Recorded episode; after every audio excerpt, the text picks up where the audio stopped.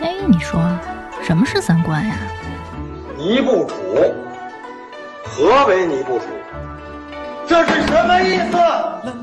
我我我得查清楚，我要查清楚。三观不破不立，这怎么行啊？我可是黄花大闺女啊！那我们的三观是对是错呀？对呀，怎么不对呢？你不给我面子，我可真的要发飙了！三观正，就是三观正好和我们一样呗。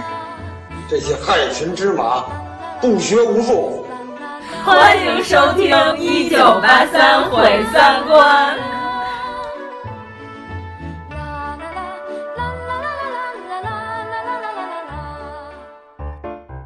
喂，今天有戏看呀！我是来冷眼旁观，看看人生百态。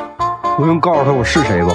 你是谁？他现在比你愤怒，他的愤怒是真的，也可能是技巧。你的感情那么丰富，一定是个好演员的。我是个诗人，我的身份特别复杂。我思路清晰，我的精神病已经完全好了。大家好，我是阎摩罗。真的录上了吗？真的。大家好，我是王素俗。大家好，我是妖精尾巴。这次又是我们一年一度稍微有点迟到了的三观电影节，比平遥电影节要资深好几届的那个 第几届了？你就查一下平遥是第几届，然后咱们比他资深一届。播客互联网界的唯一的一个特别没有权威性的一个奖项，太不容易了。第七届了吧？哎呦天哪，咱们都第七届了，是不是第七届？差不多，我还以为今年没有这个项目了呢。就是以后谁办电影节都是跟咱学的。好，咱们这属于最权威的、最古典主义的啊，vintage 的这个节。好嘞，行。啊，去年很多朋友们都是没有怎么进过电影院。嗯、本来我们以为今年电影节我们要人才凋敝了，结果一发现呢，嗯、我们还是看了二十多个电影，而且呢，我们这二十多个可都是纯纯的国产电影。谁在支持国产电影呢？是我们这些花了真金白银的观众朋友们。对，因为去年十一月份吧，互联网上颇有一些公众号的声音说，中国电影在去年十一月要完，是吧？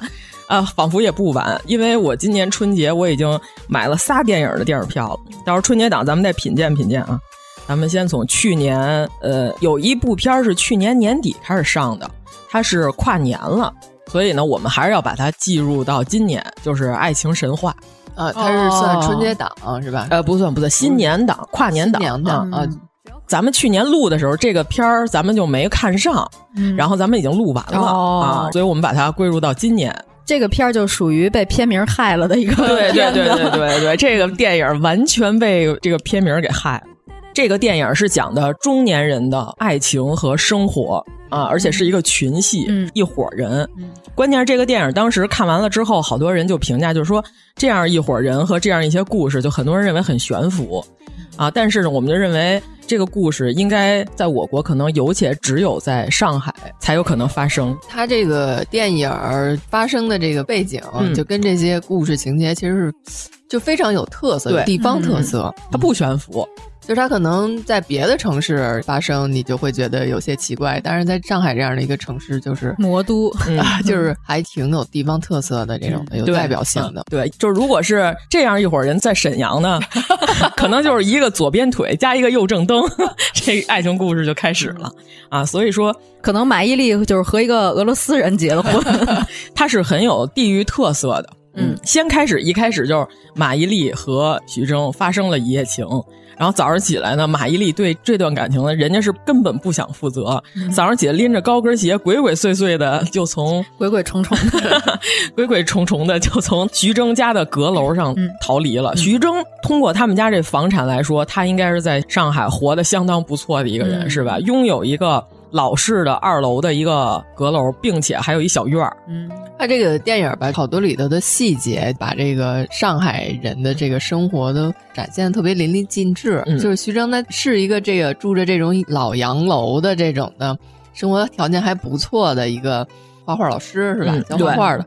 但是他也会去那种路边摊什么那种什么外贸店，然 后 对对，买秋裤，买对买衣服的那种的。我先颁一个我第一个奖啊，嗯，这个奖叫最佳修鞋智慧大师奖，就是一般这种片儿吧，它里边必然会有一个说出一些智慧语言的一些。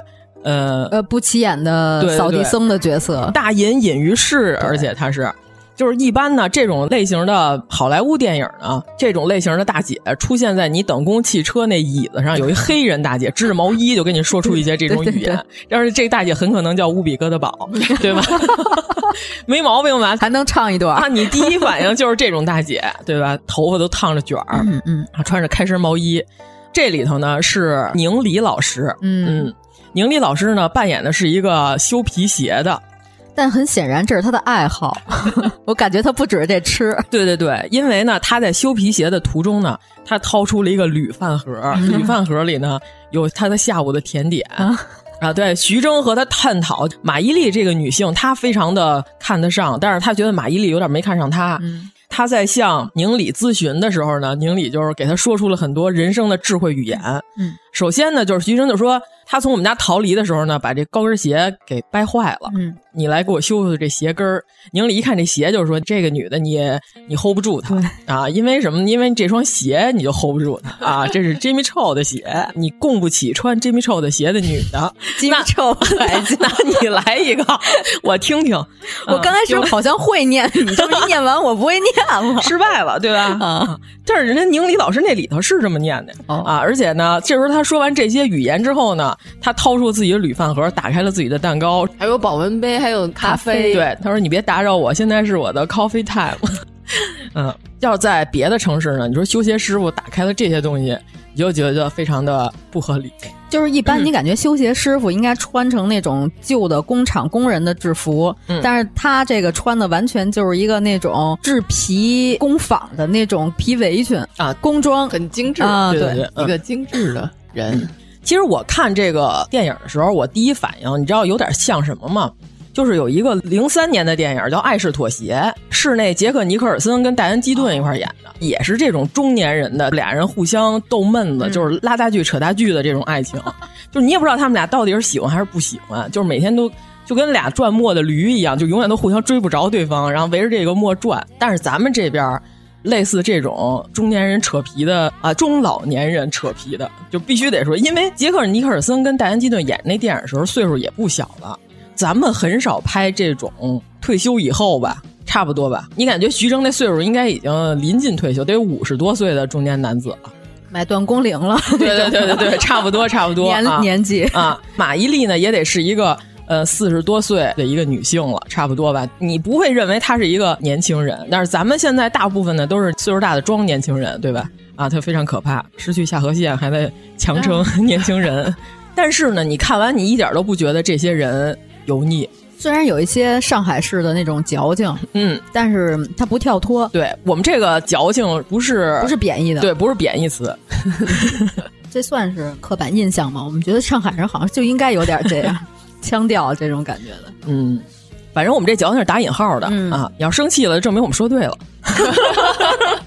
而且宁理老师的上海话，在我们听来还可以啊，我不知道上海人的耳朵里听起来怎么样。我们听着反正味儿差不多是那个意思，反正宁理老师在我心目中已经是一个语言模仿大师了。他这里头那女演员都是南方的，马伊琍本身就是上海人，然后那个谁倪倪虹洁，她是江浙那一对啊，基本上选的就是要不就本身就会说点上海话，要不然就是上海本地的演员。嗯，还有那个周野芒呢？对对对，我下一个奖就是爱情神秘大奖，颁给扮演老屋的周野芒老师。这个电影到最后都没说明白，他当年到底跟没跟索菲亚罗兰好过，这是这个电影里的一个谜。但是似乎好像是真的，对，就是他到最后也没点透，有可能是老乌在吹牛。大概这故事呢，就是说他们这一群人平常过一些高雅的生活，老乌呢就是属于他们这里头最没正形的一个大哥。嗯，但是呢，你要想办什么事儿呢，你跟他说，他都能给你张罗出来。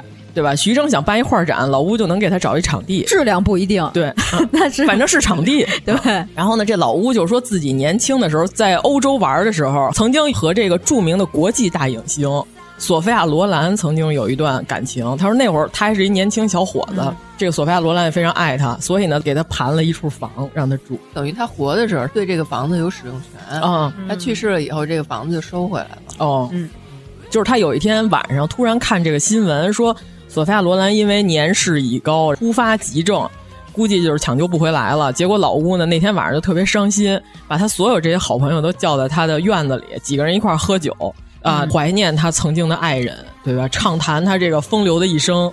就是一群中年还妄想谈恋爱的人，对对对对对对 啊！再换各种老伴儿，但是这是他的年轻时候的初恋，给他的印象最深刻吧，应该算是。结果喝了一宿酒之后呢，第二天老乌就去了，嗯，对吧？悲痛欲绝之后去了，结果发现索菲亚罗兰抢救过来了。到最后，呃，也没有点透他到底是在吹牛，是索菲亚罗兰真跟他有这么一段。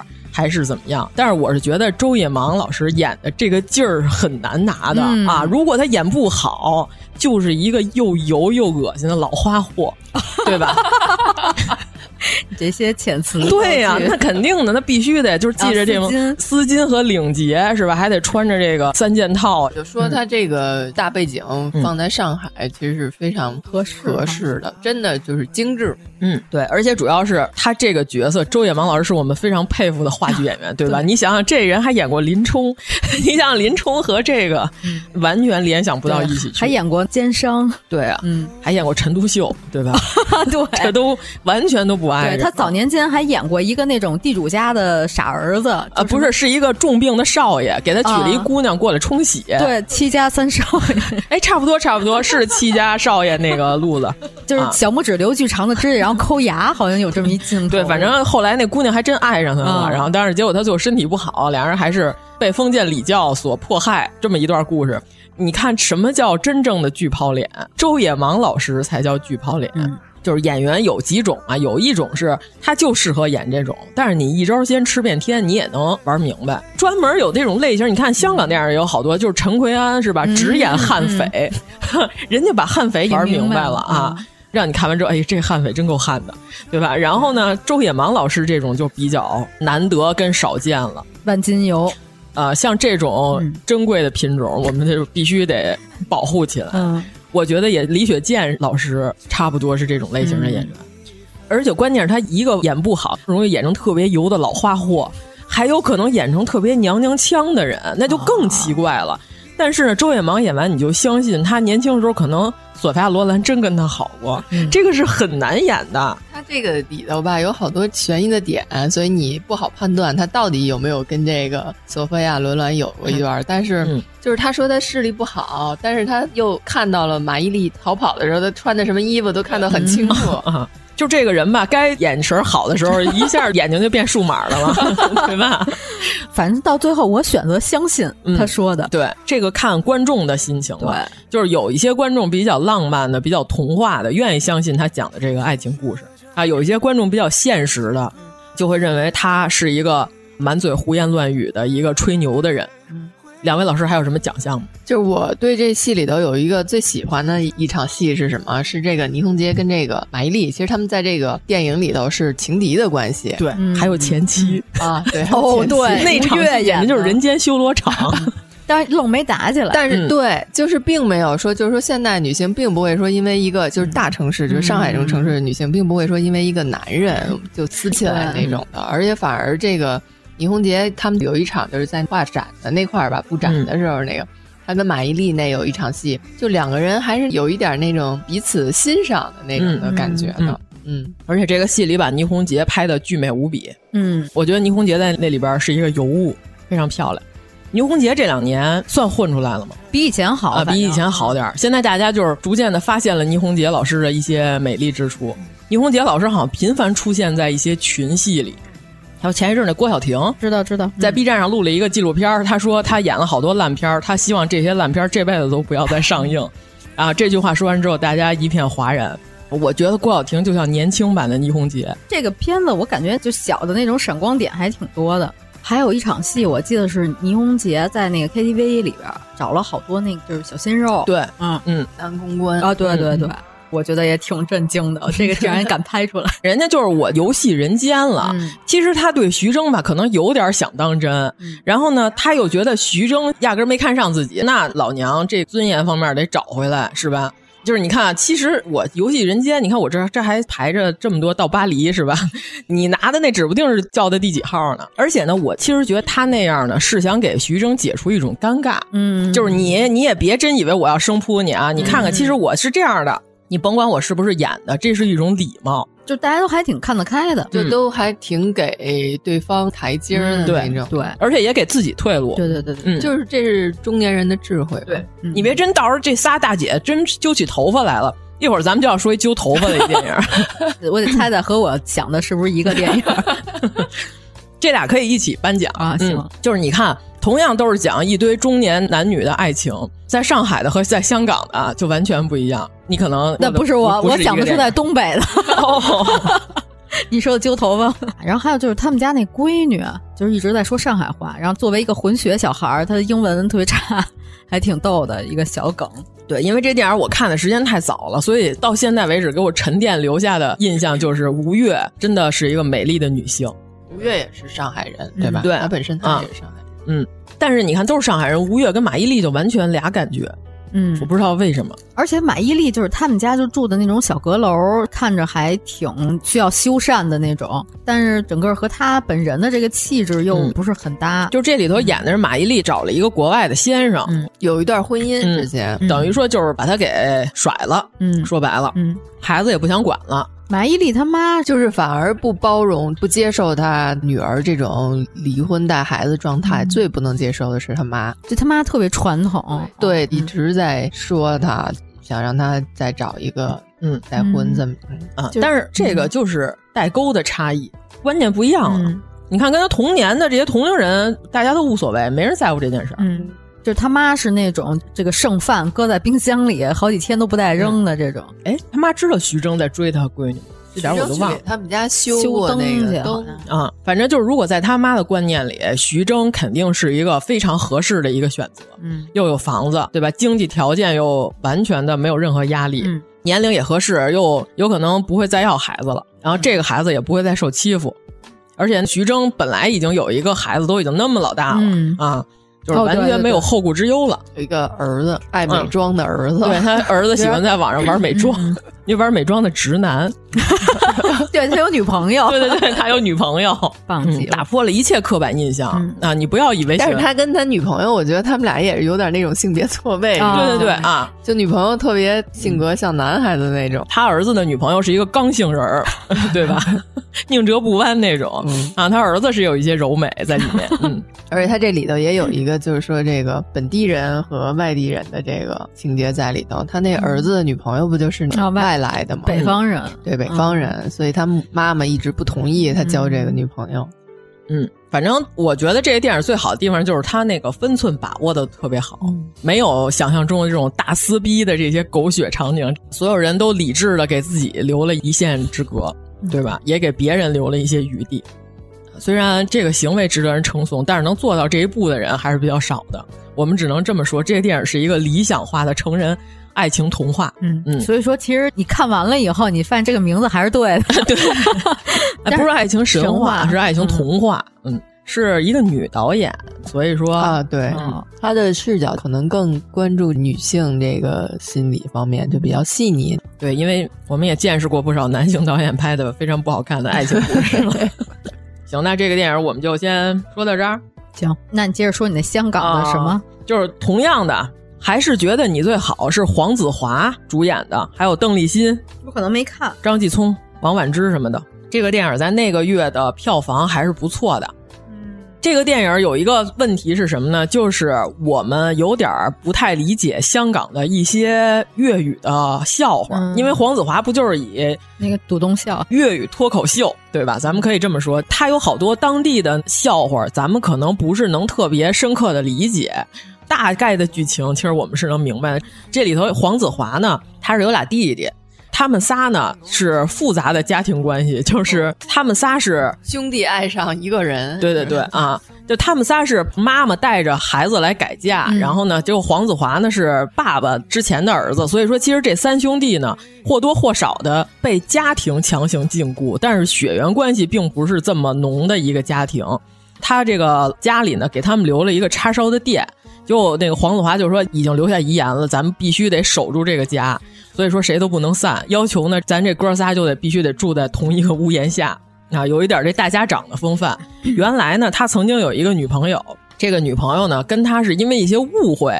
俩人分手了，其实不是说因为不可调和的矛盾，就比如说什么出轨啊或者之类的理念不合，其实不是，就是因为发短信这个话赶话，呃，话赶话，然后再加上这个标点符号使用不畅，就是其实有时候你别打惊叹号，你打一破折号，可能这事儿就好了。结果俩人就这么就阴差阳错的分手了。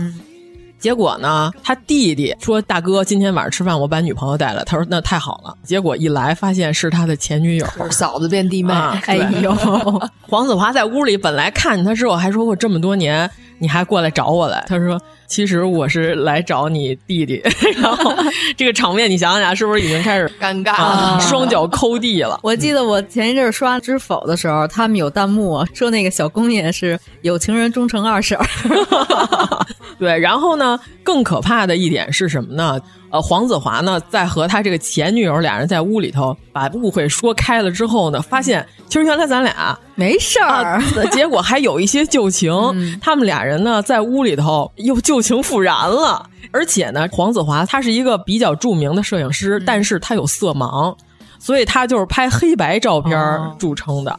好多人不知道，其实他有色盲。呃，有一个网红的一个小姑娘，是这里边形象最高大的一个 一个女性，就是属于咱们刚刚说的修皮鞋的宁理，你知道吗？别看人年龄小，人家说出了很多智慧语言。在这个家里头，她特崇拜黄子华。先开始，黄子华一看你跟我前女友好了，他为了要显示自己不是没人要的老男人，他说这个小姑娘是我女朋友。那意思就是，你看，又是网红是吧？又在网上又有名，又长得漂亮，又年轻。结果呢，他只是拿人家当一幌子，他没真想跟人好。那小姑娘倒是挺乐意的。结果他在这个期间，他又跟他前女友旧情复燃了。你想，这个非常可怕的这个人际关系里，到最后，全家在最后吃一场团圆饭的时候，终于爆发了。嗯，所以我刚才说，刚才那个爱情神话里边没有揪头发的情节。啊，这里边有一个非常狗血的，我要评一个最可怕修罗场大奖。全家不光把所有的菜都打飞在天上，就互相插眼，然后抠鼻、揪头发，然后 这一段有那种特别华丽的背景音乐吗？有有有，宏大的 交响乐，对吧？然后慢镜头，有什么东西在天空飞过？对啊，黄子华他有个小弟弟。就是他们家有个女孩，一直就是对他这小弟弟特别好，呃，给他们家全家做饭，有点像保姆老妈子一样的。然后呢，这块的他那个最小的这弟弟是玩电竞的，他说我要是拿到冠军了，我就拿这奖金买一个大钻戒求婚。这个姑娘就长得很普通很平凡，她在他们家终于拿到这个求婚钻戒那一瞬间，那姑娘就说。我仿佛我觉得，其实我没有那么想嫁给你，就是他突然就明白了，悟了。我其实有我自己的生活，我为什么在你们家当你们家的家庭保姆啊？那我不想结婚，我得再考虑考虑。就是你想那两波要摊牌了，是吧？然后这儿还有一个要求婚，然后被打击了，然后在屋里躺地下哭。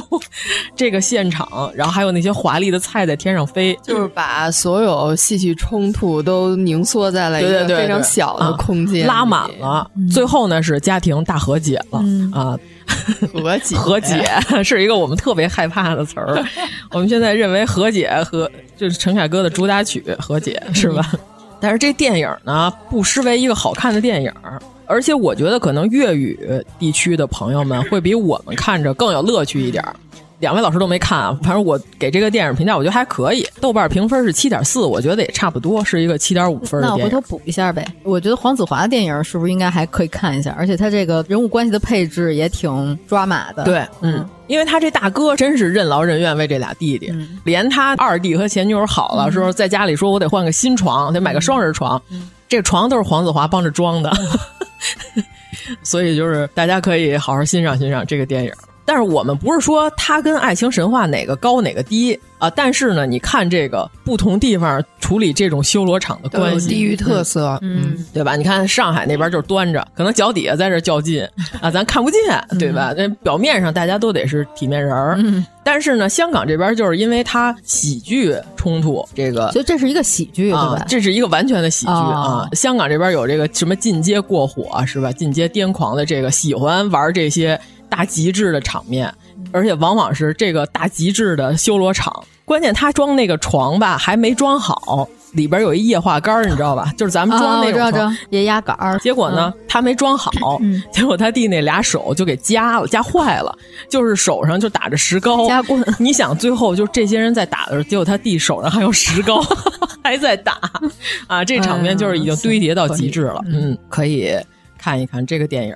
过年期间，我感觉看一下就还挺热闹，听着就热闹。一个香港地区的，一个上海地区的中年人的爱情和人生危机。所以那个关于东北地区的东北虎那个电影，你们都看了没有？来，严老师讲讲。我最后没补，我看了。啊来来来，那你们俩来讲讲有什么？主要是这个电影，我也是年初看的，我也是有点忘了。但是我印象里就是里边张宇的表演，真是演一个被 玛丽精神家暴的男子，演的还挺好的。但是那个片儿整个节奏，我觉得有点过于的慢了。我记得这个片儿的评价不是很高，但是就是我看的时候，我觉得还好。其实我觉得他就稍微改一下节奏。对对对对，现在有一点拖沓。对对对，主要是大家都比较不太喜欢里边玛丽，可能跟她以往的这个喜剧角色的差距比较大。她里边演的是一个凶狠的孕期妇女。哦，大概是一个什么故事呢？就是张宇外面有人儿，哦，是他以前的一个学生，是吧？对。但是他媳妇儿就玛丽已经怀孕了，要生孩子了。他媳妇儿就是女人的 第六感，第六感觉得他外面有人儿，天天闻他衣服什么的，查这人是谁，然后就把有可能是这个什么的 都找排除一下，排除一下，还穿插着一些就是那个要债的那个。对对对，那玛丽怀孕了，张宇养了一只狗，玛丽说就是有孩子了，这狗就不能养了，让他给处理了。结果呢，他呢去那个市场，人市场都是那个要肉狗，然后他不想那样，他就是想找一个人养着这狗，然后还能去看看他怎么样。后来结果他就托人找了一个人，把这狗交给这人养了。结果这人就是把那狗给宰了吃了。他是也是跟人家追债，然后请两个追债的人吃饭，结果就把那个狗给吃了。后来被张宇发现了，然后张宇就暴揍了他一顿吧，追着他，然后让他跟那个狗皮道歉。反正这个片子里是有一些黑色幽默的。哦，嗯，呃，那不要轻易在电影里杀一只狗。你看看基努里维斯是吧？上一次有人杀了他的狗，你看看最后什么结局？哦，是这样的，讲的大概是什么时候的事儿啊？感觉东北大家都下完岗了的那那种感觉，就刚刚下岗时期是吗？是吗？不是很现代，我感觉怎么也得是十几二十年前的感觉了。两千年初，对对，两千年左右哦这样的。哦，我没看这个电影，我觉得主要原因可能是因为我就觉得马丽跟张宇就不是一套的，这俩人就不像一个次元里的人，因为我没怎么看过马丽演正剧，你知道吗？主要那里边张宇的角色是特别柔弱不能自理，就马丽给我感觉跟张宇真的不像一个次元的。你觉得女性如果换成任素汐是不是能好点？也可以啊。我可能当时就是因为是玛丽演的，我才没看。如果是任素汐演的话，可能张宇就要反抗一下了。但是如果是玛丽演的话，张宇是真的不敢反抗。那可不一定。你看任素汐这铁山靠是吧？这八卦掌，我觉得也可以。这个片儿的导演吧，好像特别爱拍这种以东北为背景的这种故事，然后有点那种黑色幽默什么那种的。他之前有一个。片儿我不知道你们看没看过，叫《轻松加愉快》，没有，还入围一七年第五十四届台湾电影什么作品的一个入围了，是吗？嗯，他那个讲的就是东北那个环境下，那个剧里的人都不是好人。就都是骗子，村里没好人，全员恶人，嗯，互相骗来骗去的，可能就只有一个是稍微精神可能不太正常的那个信基督教的教徒，他是一个比较人性好一点的这个人，然后其他的里头的那些人就是互相都骗来骗去，犯罪是一个日常，就在那个剧里头。谁说信教的就是好人？信教的是坏人的那也可也是不少。我记得这片儿里边还有那个张宇有一哥们儿，嗯，对吧？有一兄弟，就是写诗的那个，对对，出诗脑子有点有点精神有点问题似的那样的。哦，那这个电影可能是我为数不多的去年上了院线，但是我没看，而且是主动选择不想看。这你们俩大概能给多少分？我七点五。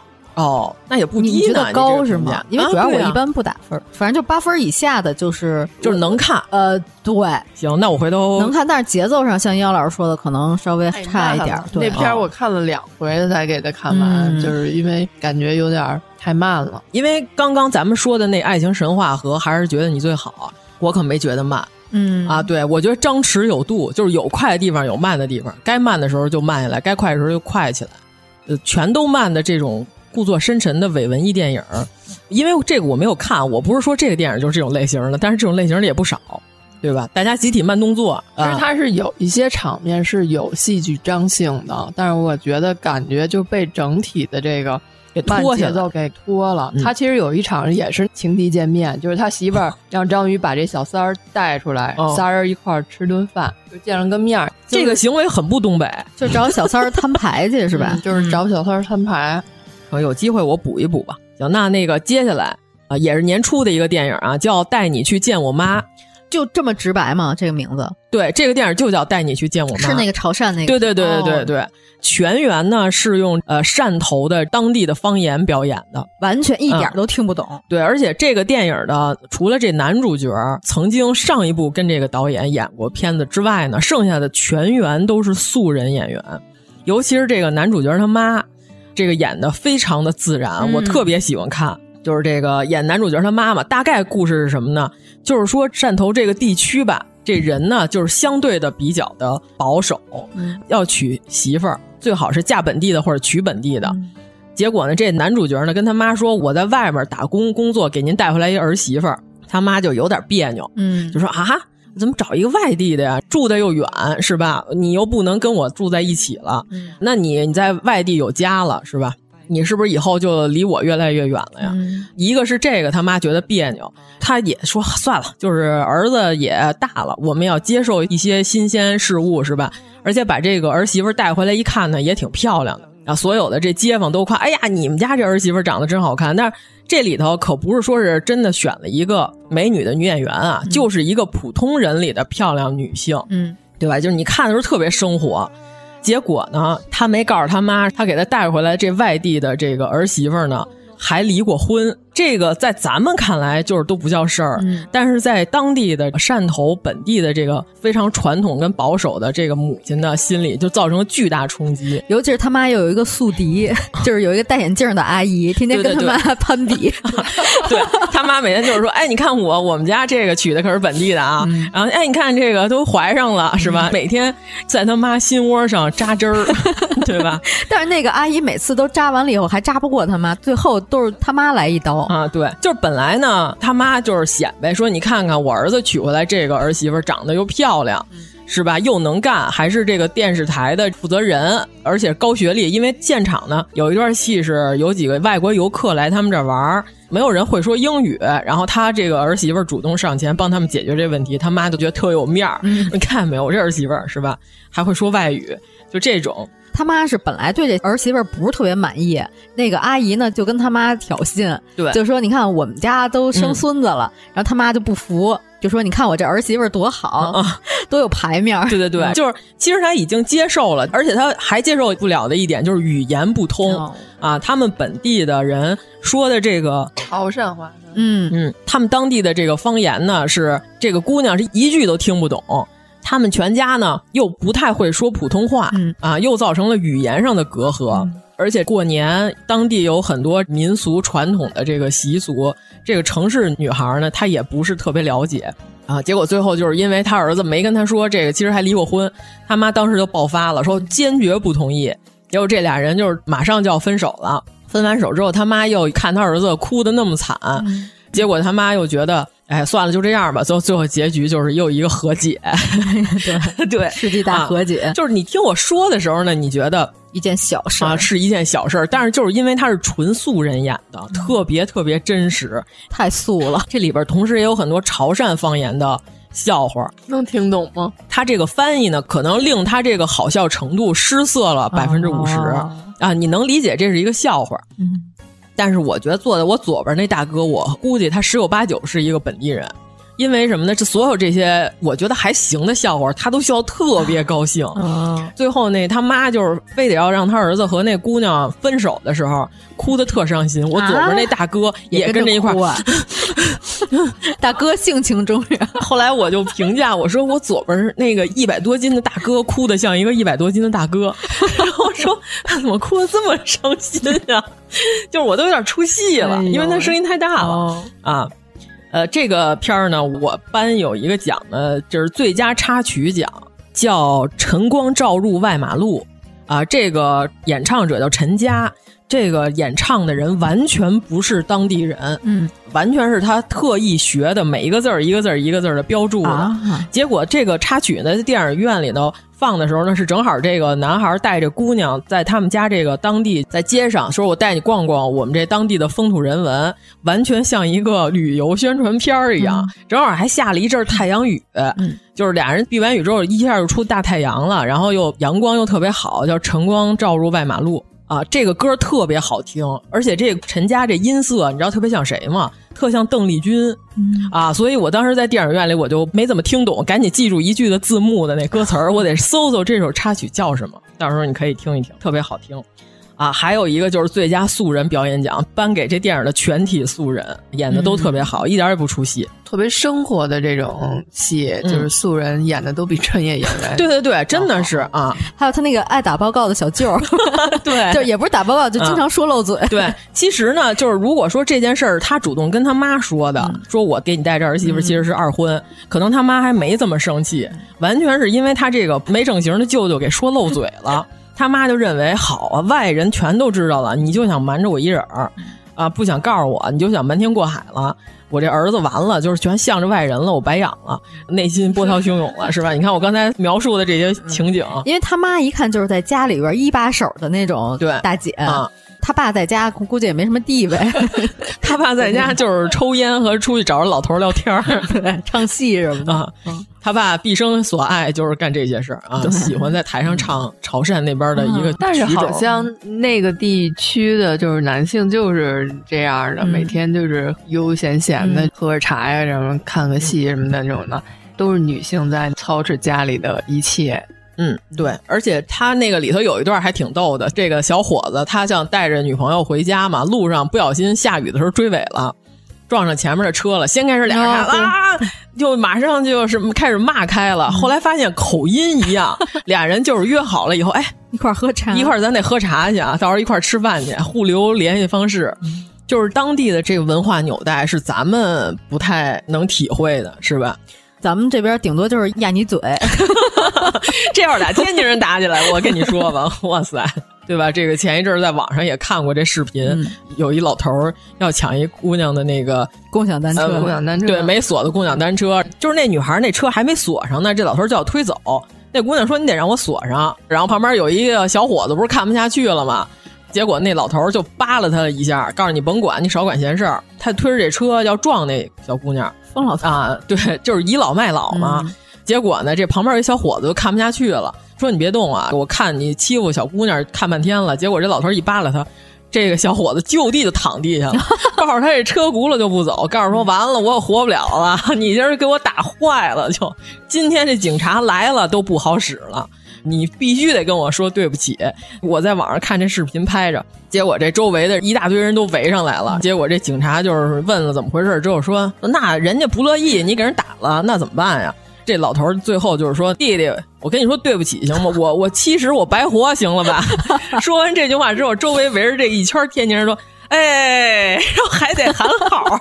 ”我太喜欢这个视频了，我跟你说吧，这个哪个导演都拍不出来啊！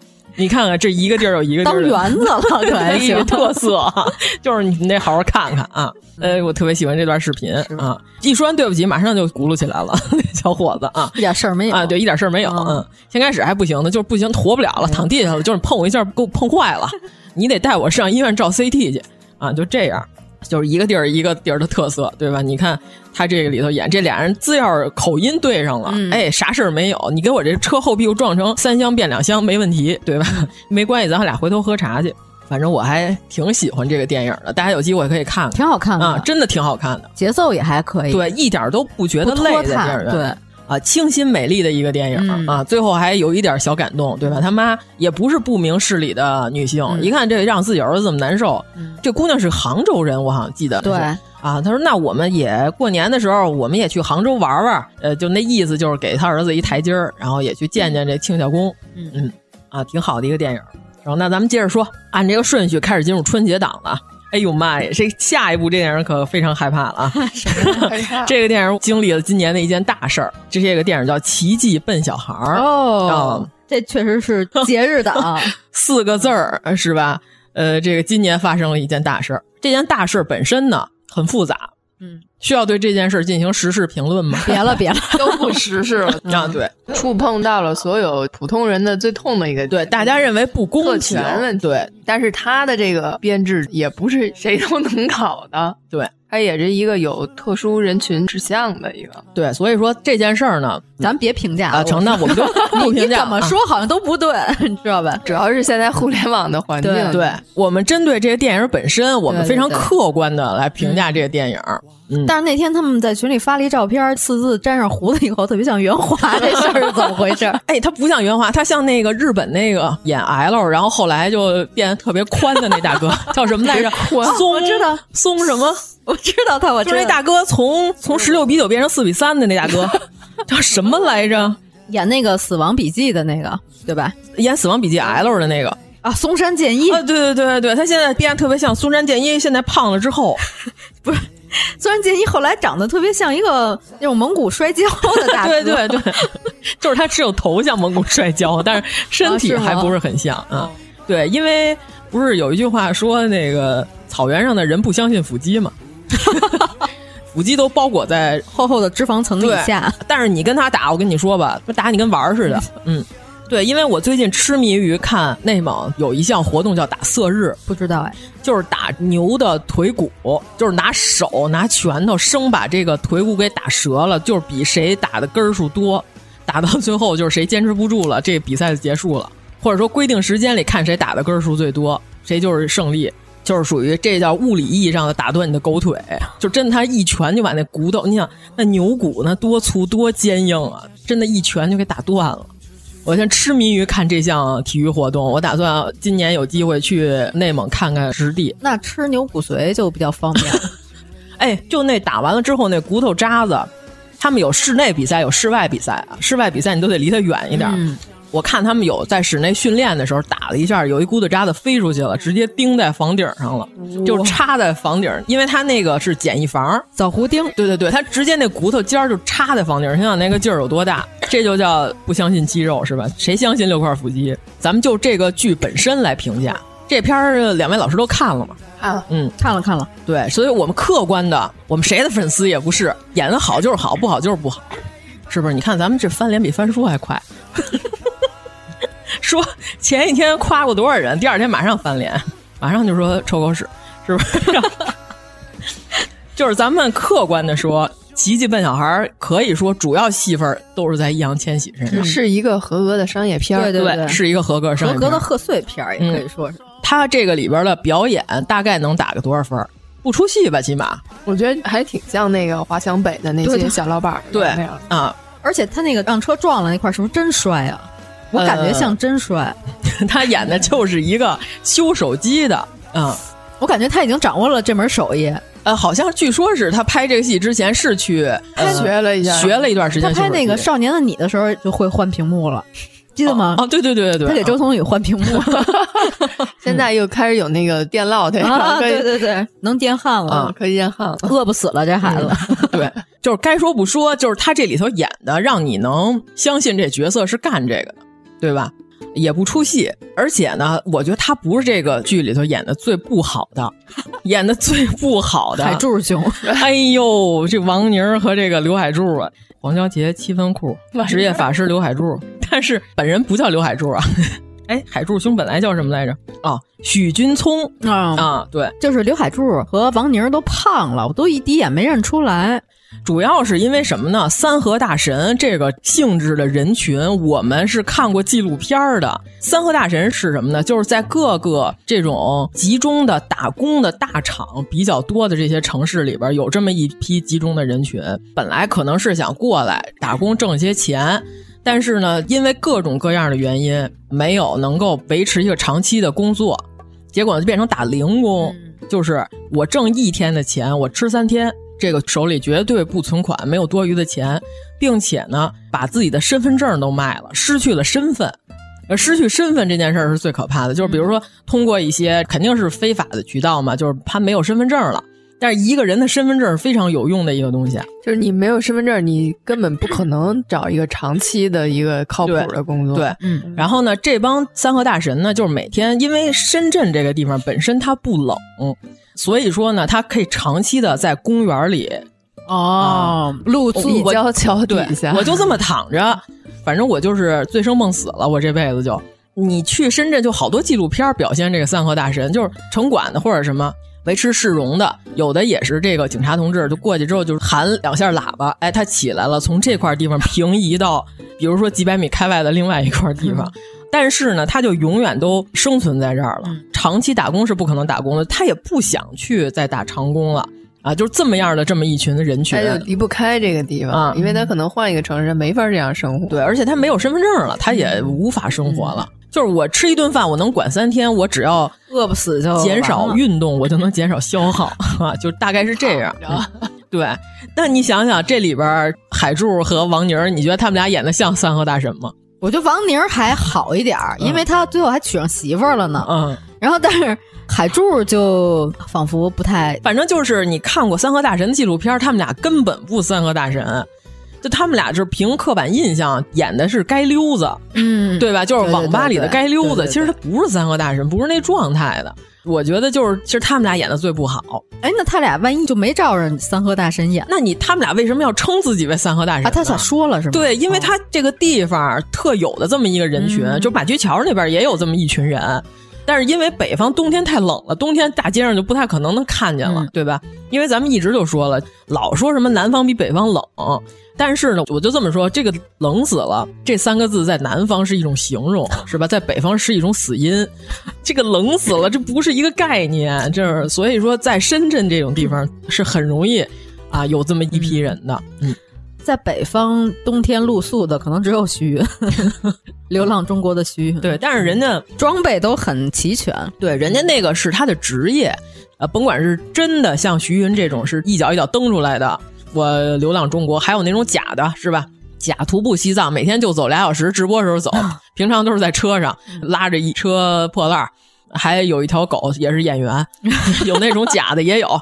说好多他们拍完了，那狗就扔在当地了。听说有这种的，对，嗯，也不是好多骑行的人路上就 专门揭穿这种嘛，就是说来我给大家看一下这条街上有多少假的徒步的人，所以说这是一个特定人群，你得让我信服，他们俩演的真不是那么回事儿，所以我说就比起来，那易烊千玺不是这个剧里演的最差的，说得过去，而且他啊，就是他对他妹，我记得最清楚的那段什么，就是一开场，这不是他妹妹要下楼吗？嗯。他就在楼上往下跑，那小孩就噔噔噔往下跑，他在后面追，他就说了一句：“说你慢点嗯，这句话肯定不是剧本里的。嗯，但是这句话一般情况下都是家长跟孩子说的，对吧？小孩往前跑的时候，家长一般都会说。就是咱甭管这句话是导演让他加的，还是他自己有思考。嗯，呃，有点东西。我觉得反正是最基本的这个是达标的，就在我这儿，我觉得是对不出戏，反正是主要是因为这个角色跟他本身的经历反差太大了。我觉得他呈现出来这个效果，我觉得是可以的，就我可以接受的。对，就是因为是主要那俩三个大神垫底吧，尤其是穿上那个 成熟男子的 T 恤 更有样儿，还有凉鞋啊，在深圳绝对不能穿皮鞋，必须是凉拖啊。然后他那个有一场戏就是那喝酒的时候，他不知道劝酒应该是劝人家喝还是自己喝。那块儿也挺好玩，那块儿说他真的是自己上来先灌了一瓶。嗯嗯，齐溪好像是凭借这个戏获得的最佳女配角。前妻，哎呦妈呀，这所有的这些戏，这背后的故事都比这电影可精彩的多呀。西西演的是一个母亲，有残障的一个母亲，是吧？听力有问题，听力受损。对，就是他是因为在厂子里边声音特别大，长期这种工伤算是。主要是他看上了赵参军，一个拳击大哥啊。我觉得赵三军挺帅的呀。你你对他印象是不是还留在两千年左右的那个？没有，我觉得在这片里还可以啊。是个有样儿的人，对吧？挺有样儿的呀，嗯，而且也挺有血性的那种拳击大哥嘛。对，就沉默寡言的那种的。啊，齐溪在这里呢，是他的助听器，是他的孩子省吃俭用给他买的，结果呢，就是让人给砸了，讨债的哈。嗯，结果这齐溪就怒了，也不是讨债，就是说谈判嘛。啊，对对，说这事能不能私了？然后他就说我不私了，我要赔偿。然后结果这帮人就是捣乱，来他们这厂子里砸场子。嗯，这个剧里还有两个角色不是特别显眼，但是我一说应该大家都知道。就是一开始租给他们厂房的房东，那个是《疯狂的石头》里边的道哥的一个左膀右臂，那个、啊、是吗？就是道哥，然后黄渤还有另外一个人嘛，搬家公司，他就是除了黄渤以外的那个人。主要是那人没有说牌子白金路，我就没记住，我已经把那个人给忘了。他就是跟嫂子有一腿那个哦。哎呀，我我得我得好好再回忆回忆。这疯狂的石头，看严老师肯定是已经盘熟了，正背如流，倒背也如流了。呃，倒也不至于。但是我特别喜欢里边那个千手观音的那个男子，跳千手观音、那个，对，呃，躺在地上，然后双腿还得撇向一边，那个动作我也非常的有印象。然后还有一个，这里边演田雨的媳妇儿的女士，是给甄嬛送红糖的莫言师太啊。嗯，哎呀，看的真是太早了，我一点记忆力都没有。我觉得这个片儿反正放到贺岁档还挺合适的。对，可能有些观众觉得结局过于理想化了，嗯、是吧？我也觉得是。但是它是贺岁档啊，对呀，理想化。而且是在这样一个疫情两年的一个大环境，嗯、就还是要给大家一些希望的。如果你又是一个很绝望的结局，嗯、过年可能也不太想看。我觉得这电影停在他们那合同签完了，成功了，签上就完了，啊、就挺好。大家在电梯里一欢呼，结束了。就最后非得弄一个倍儿成功人士，穿上西装，我觉得这就假了，真的。雷军这段完全不行。小米总裁感觉雷军可还行。Hello，Thank you，哎呦，又鬼畜起来了。哎呀，真是没白混 B 站。反正要哈，我觉得雷军的音色跟蓝猫我一直都有点分不清楚。我真的觉得到那儿就为止就挺好，一个光明的开放式结局。就行了、啊，就不要再弄什么最后成功人士，就是玉良，哎，是玉良书记吗？嗯，是是是是他，是玉良书记的办公室外头坐着一排穿着那个成熟男子 T 恤的人，到这块我就已经很想笑了，和 和 polo 衫，都批发的感觉，嗯，特别好，但这感觉是对的，对对对对、啊、对，反正最后结尾就是非常。我不相信这个结尾是为了过审加的，嗯、这结尾完全就是这不知道为什么要加，嗯、因为你到电梯里欢呼，我觉得审核不会说结尾不许欢呼，对吧？必须你再给我加一成功人士，没有这条吧？我不知道这结尾是怎么回事，怎么想的？可能为了让它更像贺岁片儿，反正这片儿吧，七分吧。他要是七分，东北虎可能就不到七分了。哎呦，这么悲惨吗？啊、反正我觉得这里头真的这戏都坏在三和大神上了。也还好，他那儿没有几场戏。嗯，就最后王宁娶了那个黄瑶那块也还行啊，开起重机的姑娘，合格的作品吧，嗯、就算挺好的，还行吧。在这种时候、嗯、是吧，给大家 带来一丝欢乐。这电影真的，我觉得就是不难看。是吧？尤其是张宇，张宇是这个剧里的一个亮点。哦、对对，忘了说张宇了。所有演员里头，就是印象最深的。啊、虽然他戏不多，就是演一个有情有义的包工包工头啊。嗯，呃，蜘蛛人那个包工头对是吧？就是擦大厦玻璃的。嗯,嗯，张宇演的，你看他一共就没几场戏，但是你觉得他就是包工头。你看王宁和海柱他们俩演了半天，这么多场戏拖着他们俩，我都觉得他们俩不是三个大神，这就是区别。这么多场戏都没把这人物给塑造起来。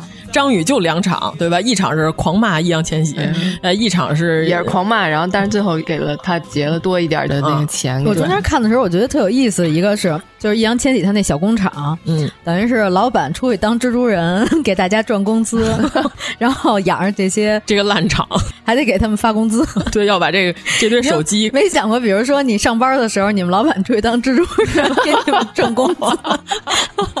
没想过，我们这个公司可能 说得得擦多少钱的玻璃，可能得重新修故宫，可能能挣。擦玻璃可贵了啊，是挣钱，是很贵。正经的那种要有高空作业证啊，是是是。像他们那种给大楼擦的，应该更贵。他们应该是按面积报价，按平米，主要是危险啊。嗯，但凡恐高的上去就尿了，还再擦一遍，玻璃都湿了。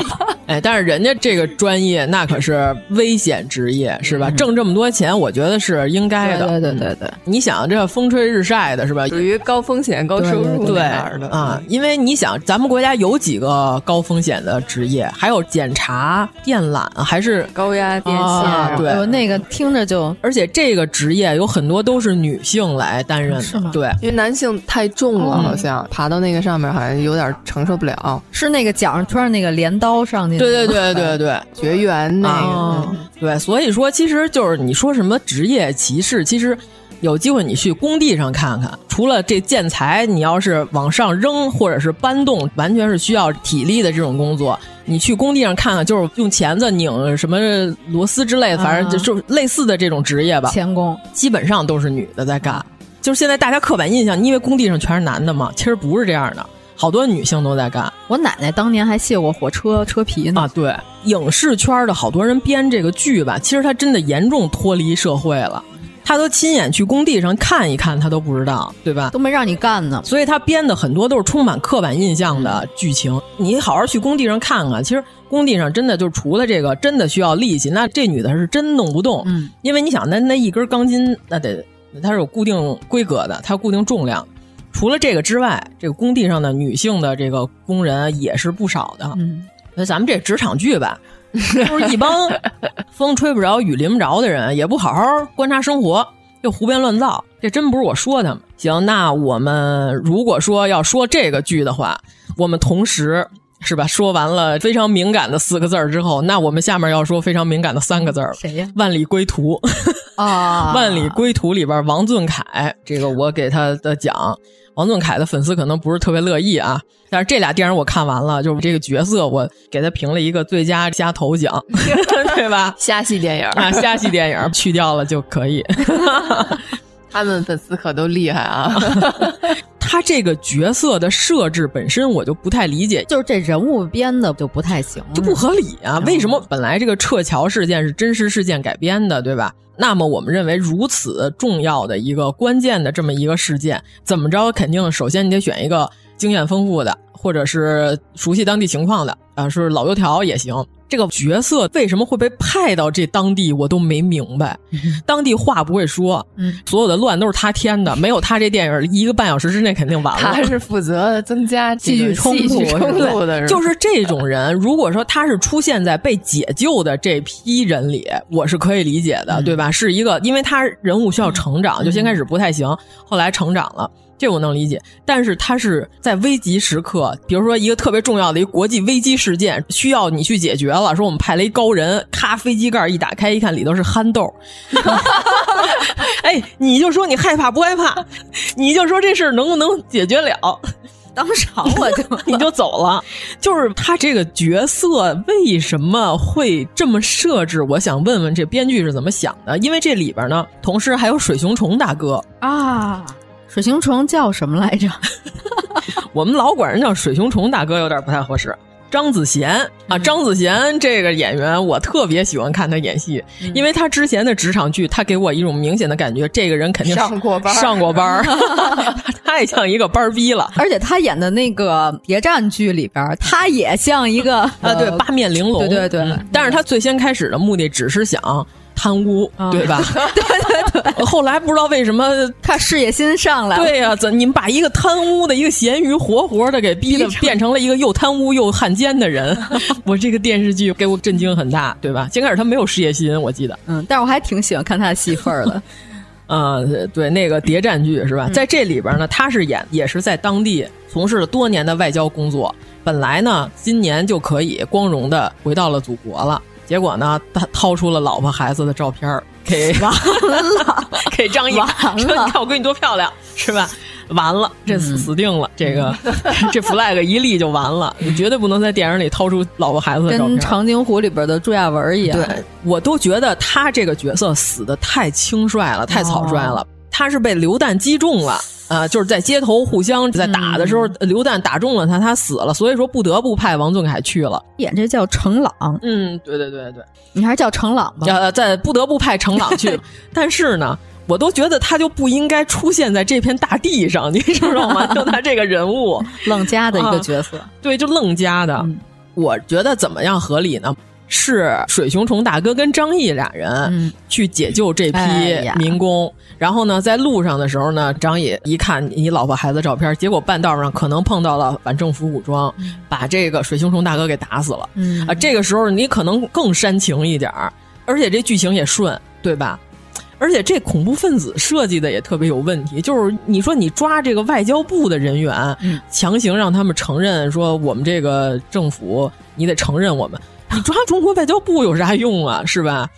我觉得这个剧情设计也不十分合理。嗯、既然咱们是要拍这种电影，是吧？咱们就跟好莱坞咱们学起来。好莱坞，就好莱坞那个《黑鹰降落》，多胡编乱造的一个电影，是吧？没看过。营救这个被抓走的两个美军的俘虏，就是他们又派了一堆人进去要营救他们，呃，就是这么一个电影，咱们也可以这么编呀，是吧？咱们这个怎么编呢？半道上被这个反政府武装把咱们这帮人给扣下了，是吧？咱外交部的这帮人，结果呢，一看这里边有一个美国记者，是吧？咱们顺便捎带手把这美国记者都给解救了，嗯，寒碜别人谁不会是吧？嗯、这电影要拿到好莱坞去播去，我跟你说吧，这绝对有意思。你这么编呀，嗯，太不够大胆了，是吧？而且这非常合理。你想想，这个中东 乱局地区扣留一个在一些美国记者那儿，简直是太合理了。他这里头非得演什么？演咱们这个民工在半道把他们这水井的水给偷了。然后这帮反政府武装的人把咱民工给扣了，然后咱使馆地区的人去交涉要解救。我心想，他这里头演的这反政府武装都已经成功了，偷的又不是石油，对呀，偷你两瓶水，那你你说吧，你说我们给你多少箱矿泉水，咱能把这事儿给了了？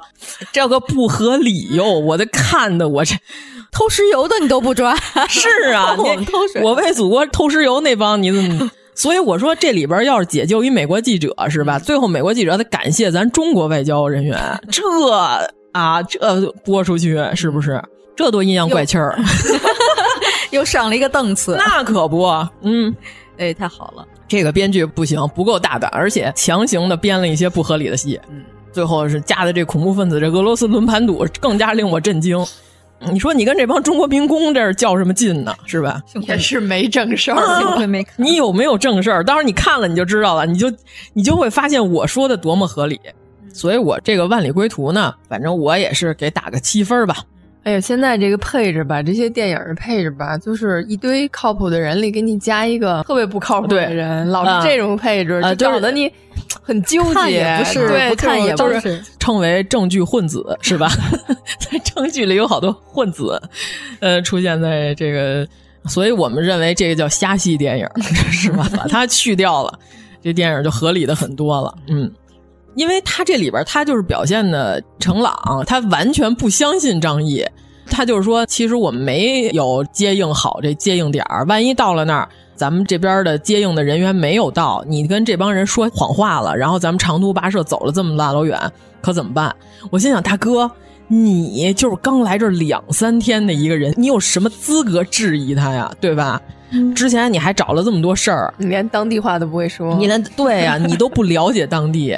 你也不了解人家这儿工作情况，你算哪棵葱啊？你都不应该质疑，让你干嘛你就干嘛就完了，能让你来不错了，你还质疑张译？哎呀，真是！那这编的可是够巧的，这个片儿就过吧。行，那咱们就是 接着说了啊，咱们再说一个今年的一个现象级的，在互联网上很火的一个，是不是你们俩是不是都没看呀？那说的是目中无人吗？啊，不是一场很没有必要的。我昨天晚上补了一下，我没看。一场很有必要，呃，反正人家划了一个道是吧？呃，咱们就暂且称之为一场很没有必要的春晚，是一个伪纪录片的形式。刚开始一上来，我说这是金广发拍的，对，完全就是金广发形式，对吧？呃，这个电影呢，我觉得有点虚高了评价，嗯，但是呢，它有其华彩之处，也有这个尬的地方，嗯、有几个地方我有点看不太下去了，嗯、但是真有好的地方，我也特喜欢。我颁奖的其中有一个奖呢是最佳索性奖，就是那个叫不见了的那个导演。就是有一导演，呃，是被他们请过来导这场加拿大的春晚的导演，结果导演第一天就迷路了。然后呢，因为他是纪录片，在还在街头采访，最后呢，你发现这街头采访其中有一流浪汉，他可能就是那导演，就是导演已经在街头流浪好久了，然后并且接纳了这种生活。对对对，因为那导演一直在说，索性我现在就体验这种生活，然后索性我现在就住下了，索性什么什么，所以就是弹幕就说真索性，真是个索性人然后我说，这个导演最佳索性奖。就是他出现在，还有很多采访别人。就是请问你平常看春晚吗？嗯、前面就有一个衣着比较中产的一个人在侃侃而谈呢，背景有一个捡垃圾的。刚开始你说这捡垃圾的怎么有这么多镜头啊？后来发现他就是丢的那个不见了。关键是找场地那个，他们公司 找场地那大哥，嗯，叫叫赵普卓，就是找不着，就是找场地找不着。然后一直贯穿整个这个电影的有一个专家，嗯，就分析春晚的一个专家，一个老头儿叫胡必硕，好像胡必硕，对，然后全都是李诞忍受不了的谐音梗，对，然后他们这节目是海选性质的，嗯、那里头有一评委叫肖点滴，就是他一直乐，因为他笑点低。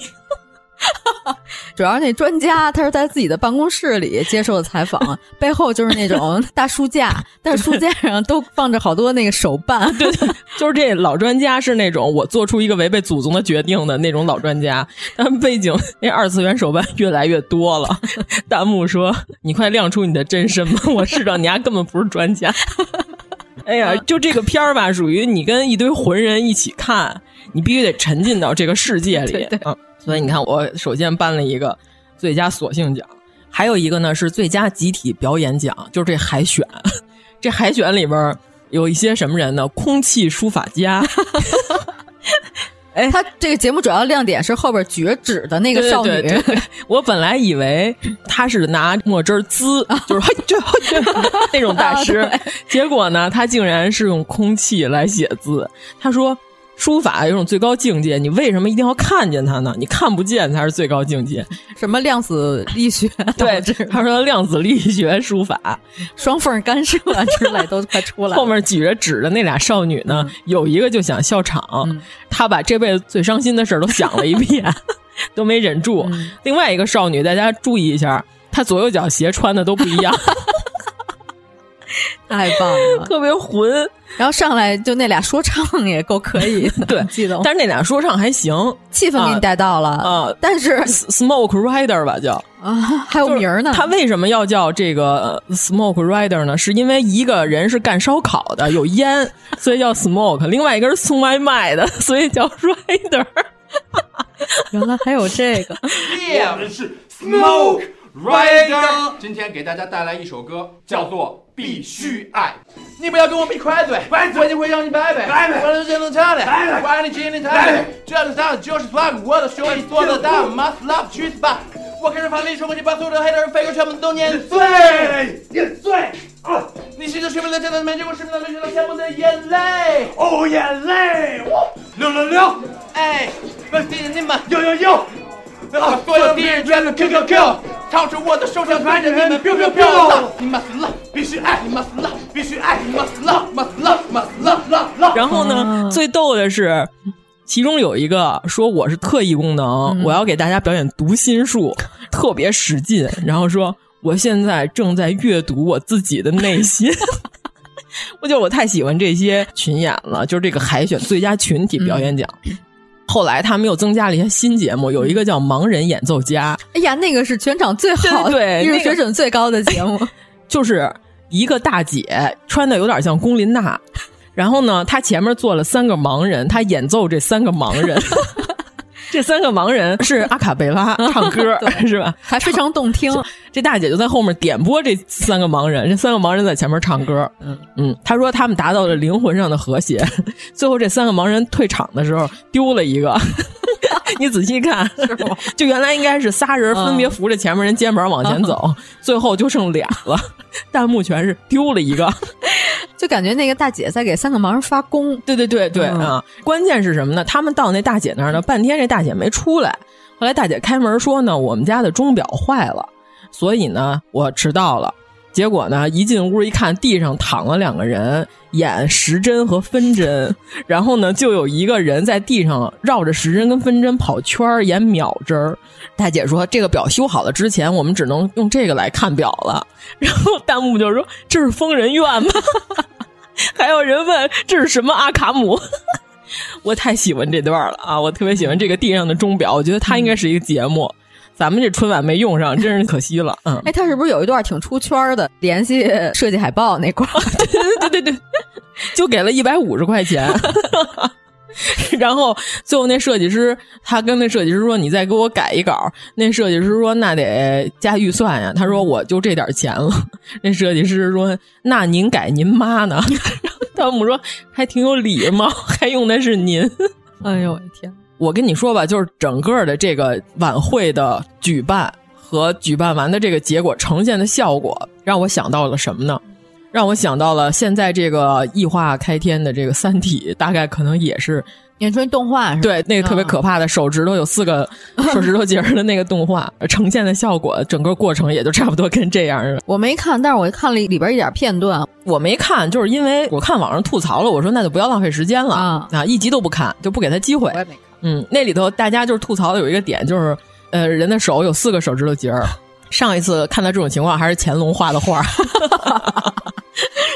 哎呀，那个罗汉，对对对对，特别可怕，红衣罗汉嘛，临的赵孟俯的画。但是这个电影能给大家带来欢乐，嗯啊，姚老师听完之后，是不是已经开始有想看的欲望？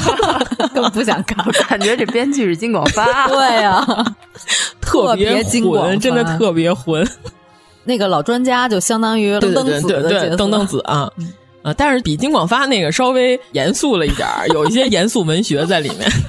主 要登登子是 J.K. 那块，嗯，对。然后老专家是咱手办，对对对，就手办越来越多。每次采访，他那柜子里放的手办数量都不一样，都是那种少女啊。对，反正大家看了就知道了啊，是一个非常好的伪纪录片那就是说到纪录片还有一个真纪录片 今年就是恋爱啊，那个炼是呃炼丹的炼。哦，嗯，我知道这个片儿，这个导演也是一个女性，对，她是采访了一些相亲的那个，对，她这是讲述了一些不同年龄段的女性的生活困境吧，但是我觉得稍微有点刻板印象，哦，但是我觉得她可能是就是挑了一些就是太典型了，这些人就是太典型了，嗯，其实人是很复杂的，你看他挑的这个里头有什么呀？互联网女高管。一毛钱不缺，嗯，一下花好几十万，财富自由的那种。他现在退休了，他那个钱就能养八辈儿都没问题。他去国外去冻卵，连打了好多针，就是受挺大罪。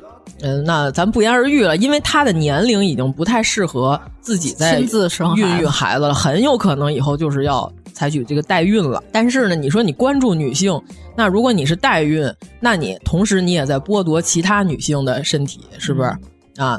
我可以这么说吧，嗯，然后还有的呢，是一个女网红，就平常做直播的，原来曾经呢是一个还有点出镜率的，结果后来呢，因为被一个男的给骗了，把他钱都骗走了，他现在又带着一个姑娘，呃，带着个小女儿，他又没法再曾经的辉煌了，拍不了戏了，就是干网红带货，嗯，还有一个呢，就是。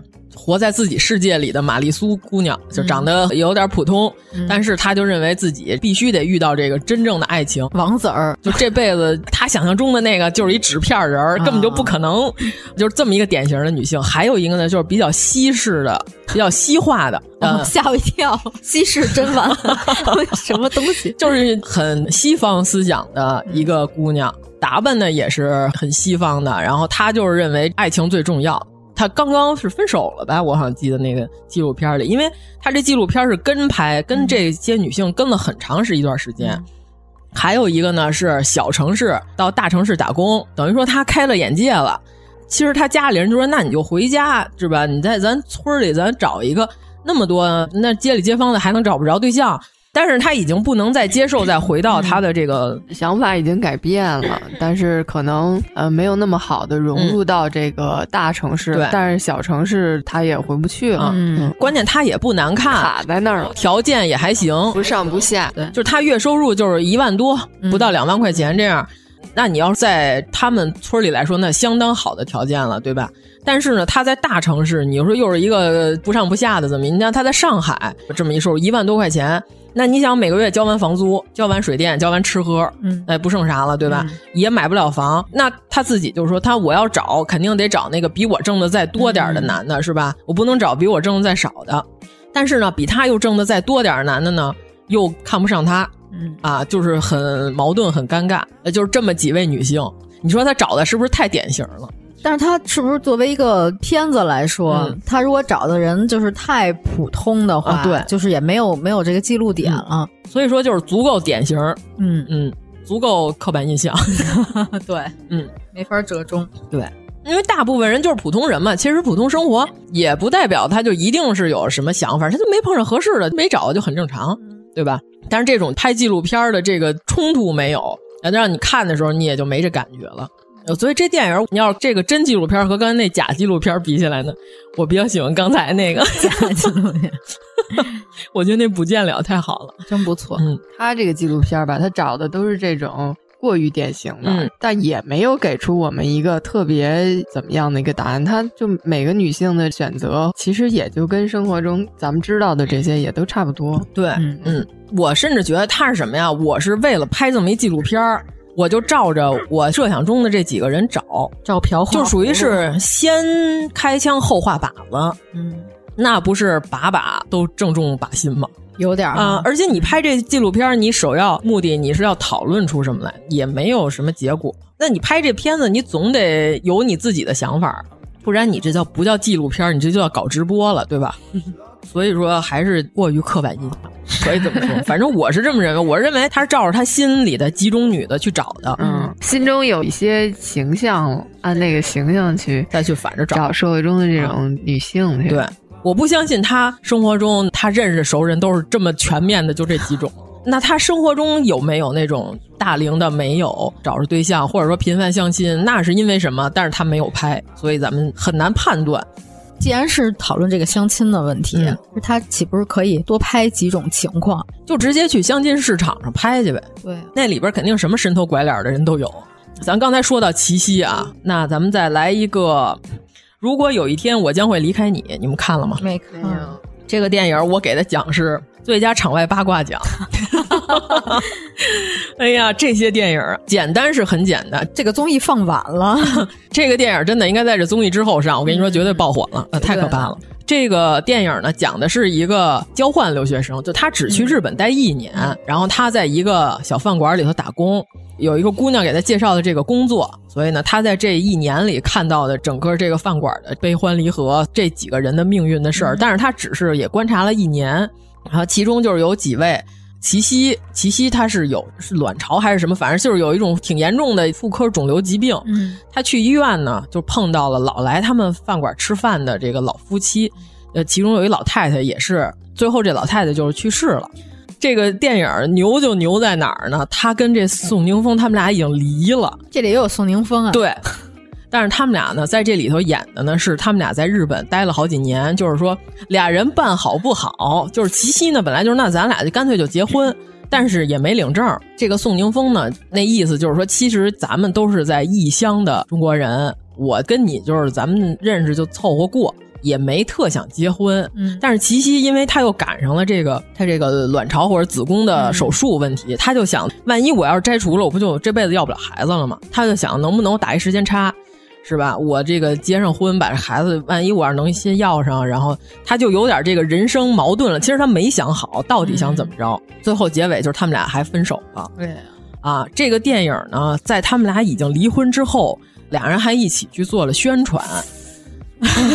就是关键是他的后期还是他的经纪人。关键是这个宋宁峰呢，他本人就是跟齐溪俩人已经有七年的夫妻生活了，嗯、爱情还过得去吧。反正最后分手的时候，没有像现在这宋宁峰跟张婉婷这么激烈，是吧？就是和平分手，可以说俩人呢分完了之后，各自马上又组建了家庭，马上又都各自生了孩子，所以说就是引人遐想，是吧？引人遐想，对。而且呢，这个宋宁峰原来是叫宋宁，嗯，他是为了齐溪改的名字，他就说溪从山中来，所以说我加个山峰的峰字儿，跟你这个溪水的溪，咱们俩能配合。所以说，那个张婉婷呢，在节目里就坚决不叫他宋宁峰，坚决就叫他宋宁儿。哎，难看到简直令我发指的这个夫妻节目。哎呀，你再联想这个电影，他还跟周迅好过呢。对对对，宋宁峰原来还跟周迅谈过恋爱。我觉得是周迅跟他好过，不是他跟周迅好。周迅跟好多人都好过。对，所以就是说呢，张婉婷，我能理解她这么较劲。反正跟他这综艺上，我没看出这大哥有啥魅力。总之就是你加上了背景的这些加持，你再去看这部电影，啊，所以我给这个电影颁了一个最佳场外八卦奖。哎呀，那是影影绰绰的，仿佛隐喻了一些什么。反正看的我是全程就是嘴歪眼斜吧，可以说是 有点东西啊。你说这八卦有点东西，还是这电影、呃、都有点东西？这导演能把这俩人和平的又撮合回来，也是让他们俩演呃缘尽情散的类似夫妻的情侣，俩人还在电影里道别，是吧？导演是陈旭律师，真有点东西啊！得看得看，嗯。本来这电影我看是因为那个秋天在里边演了一个活泼可爱的，也是一个在日本定居的一个姑娘。啊，这这个秋天在里边用的是四川话表演，所以说台词方面我没听出来什么大问题。但是如果要普通话，可能就我觉得方言绝对是加持。咱们说完这一会儿再说一个方言电影，再加上场外综艺的这些原因，反正我我觉得张婉婷就是这么较劲，主要是因为什么？宋宁峰这几个前任都太优秀了。你想啊，周迅、齐溪，你想这两位是不是？嗯，你跟他一比。嗯，所以他现在老说，但是我给你生了一孩子，对，这是他前两任没法比的，对，所以他老爱拿这说事儿，得有多自卑？他在非常纠结、强调，而且他选择了一个什么方式呢？就是贬低这个男的。我怎么能不自卑呢？就是我把你贬低了，我就没那么自卑了。我猜的啊，他是这个想法，要不然我实在不知道他为什么要这样。你这日子过的，你还不地别过呢。我大概猜的啊，有没有演的成分？综艺吗？给多少钱啊？这演演成这样，你得给我多少钱，让我在节目上头让人骂的跟孙子似的，都不生气，我得忍七八集都得忍过去，到最后一集再爆发。真的，我觉得张婉婷得拿什么？这要是演的，张婉婷啊，得给一个最佳女演员不过分了，最佳女主角了。我觉得不大可能是演的。反正挺可怕的、嗯、啊！这个你要说是剪的，我我信，我还相信一点儿。但是你要说是演的，我觉得这可能性有点小。那演的也太好了，对。尤其是在她怀孕跟生孩子期间，正是这个电影在宣传的时候，哎呀，反正简直是。一切恰到好处又不合时宜，反正 这个电影给我的感觉 就是大家好好去看一看吧。他可能认为这个电影从成型到出品 到发行、嗯、到上映，就是为了气他。伴随着他的孕期，你想想多可怕！哎、这电影，反正推荐大家去看看啊。这你吃瓜要完整，反正是。嗯，你们要想讨论这个综艺的人，讨论这个男性跟女性婚姻关系的人。高低，你把这个电影补了，这电影非常可怕，嗯，好好看看。但是齐溪依然演的非常的自然。行，那咱们接下来也说另外一部方言的电影吧。你们俩看了吗？《人生大事》，鞠老师演的这个，看了啊。但是我觉得这个片儿应该还算是鞠老师突破吧，突破形象。演的没问题，就是剧情有问题。对，剧情里边有很多问题。他演的这人还行，但是就是因为剧情的拧巴。我想请问一下你们俩，对把老头骨灰放烟花这件事儿 是怎么评价？没看到那儿，放上天。对对对，啊、嗯，我就看了一半，因为前面把小孩写的太闹腾了，嗯、我有点接受不了，你知道吗？哎，如果有人没看过这个电影呢，大概说的是什么呢？就是朱一龙扮演的是一个从事白事儿的一个家族企业的 小作坊，卖寿衣的啊，是吧？卖继承人，继承人对。然后呢，他爹呢，就是希望他能老老实实的把这个事儿给继承下来。但是他本人呢，有点不想干，他就希望这个店到他手里，他就把它一卖，然后他就发展自己的产业，不想干这个。到最后呢，就是他理解了他父亲的这个职业，他发现了这个，毕竟送葬是一件大事儿。咱们中国人所谓除了生死都是小事儿，对吧？嗯，这个人生大事那就是生下来再送走，这是两件大事儿。他理解了他父亲，这个又和解了，对吧？啊，其中呢，就是因为一段波折。呃，认识了一个小姑娘，这小姑娘呢是和她外婆住在一起，对吧？是是姥姥吧？嗯啊，和她外婆住在一起，结果外婆呢就是因为年龄大了，早上起来就突发的猝死了。猝死完了之后呢，没醒过来。呃，这个孩子没人管，就是暂住在朱一龙家里头，就是他去给办的殡葬的这个仪式，对，认识的这个小姑娘。嗯，他和这个小女孩呢产生了深厚的父女感情，最后把这孩子就收养了，对吧？那还是个 happy ending，对。然后呢，就是那里边穿插的，就是朱一龙他爸就说：“我就揍了你一辈子，是吧？你也不听话，你是逆子。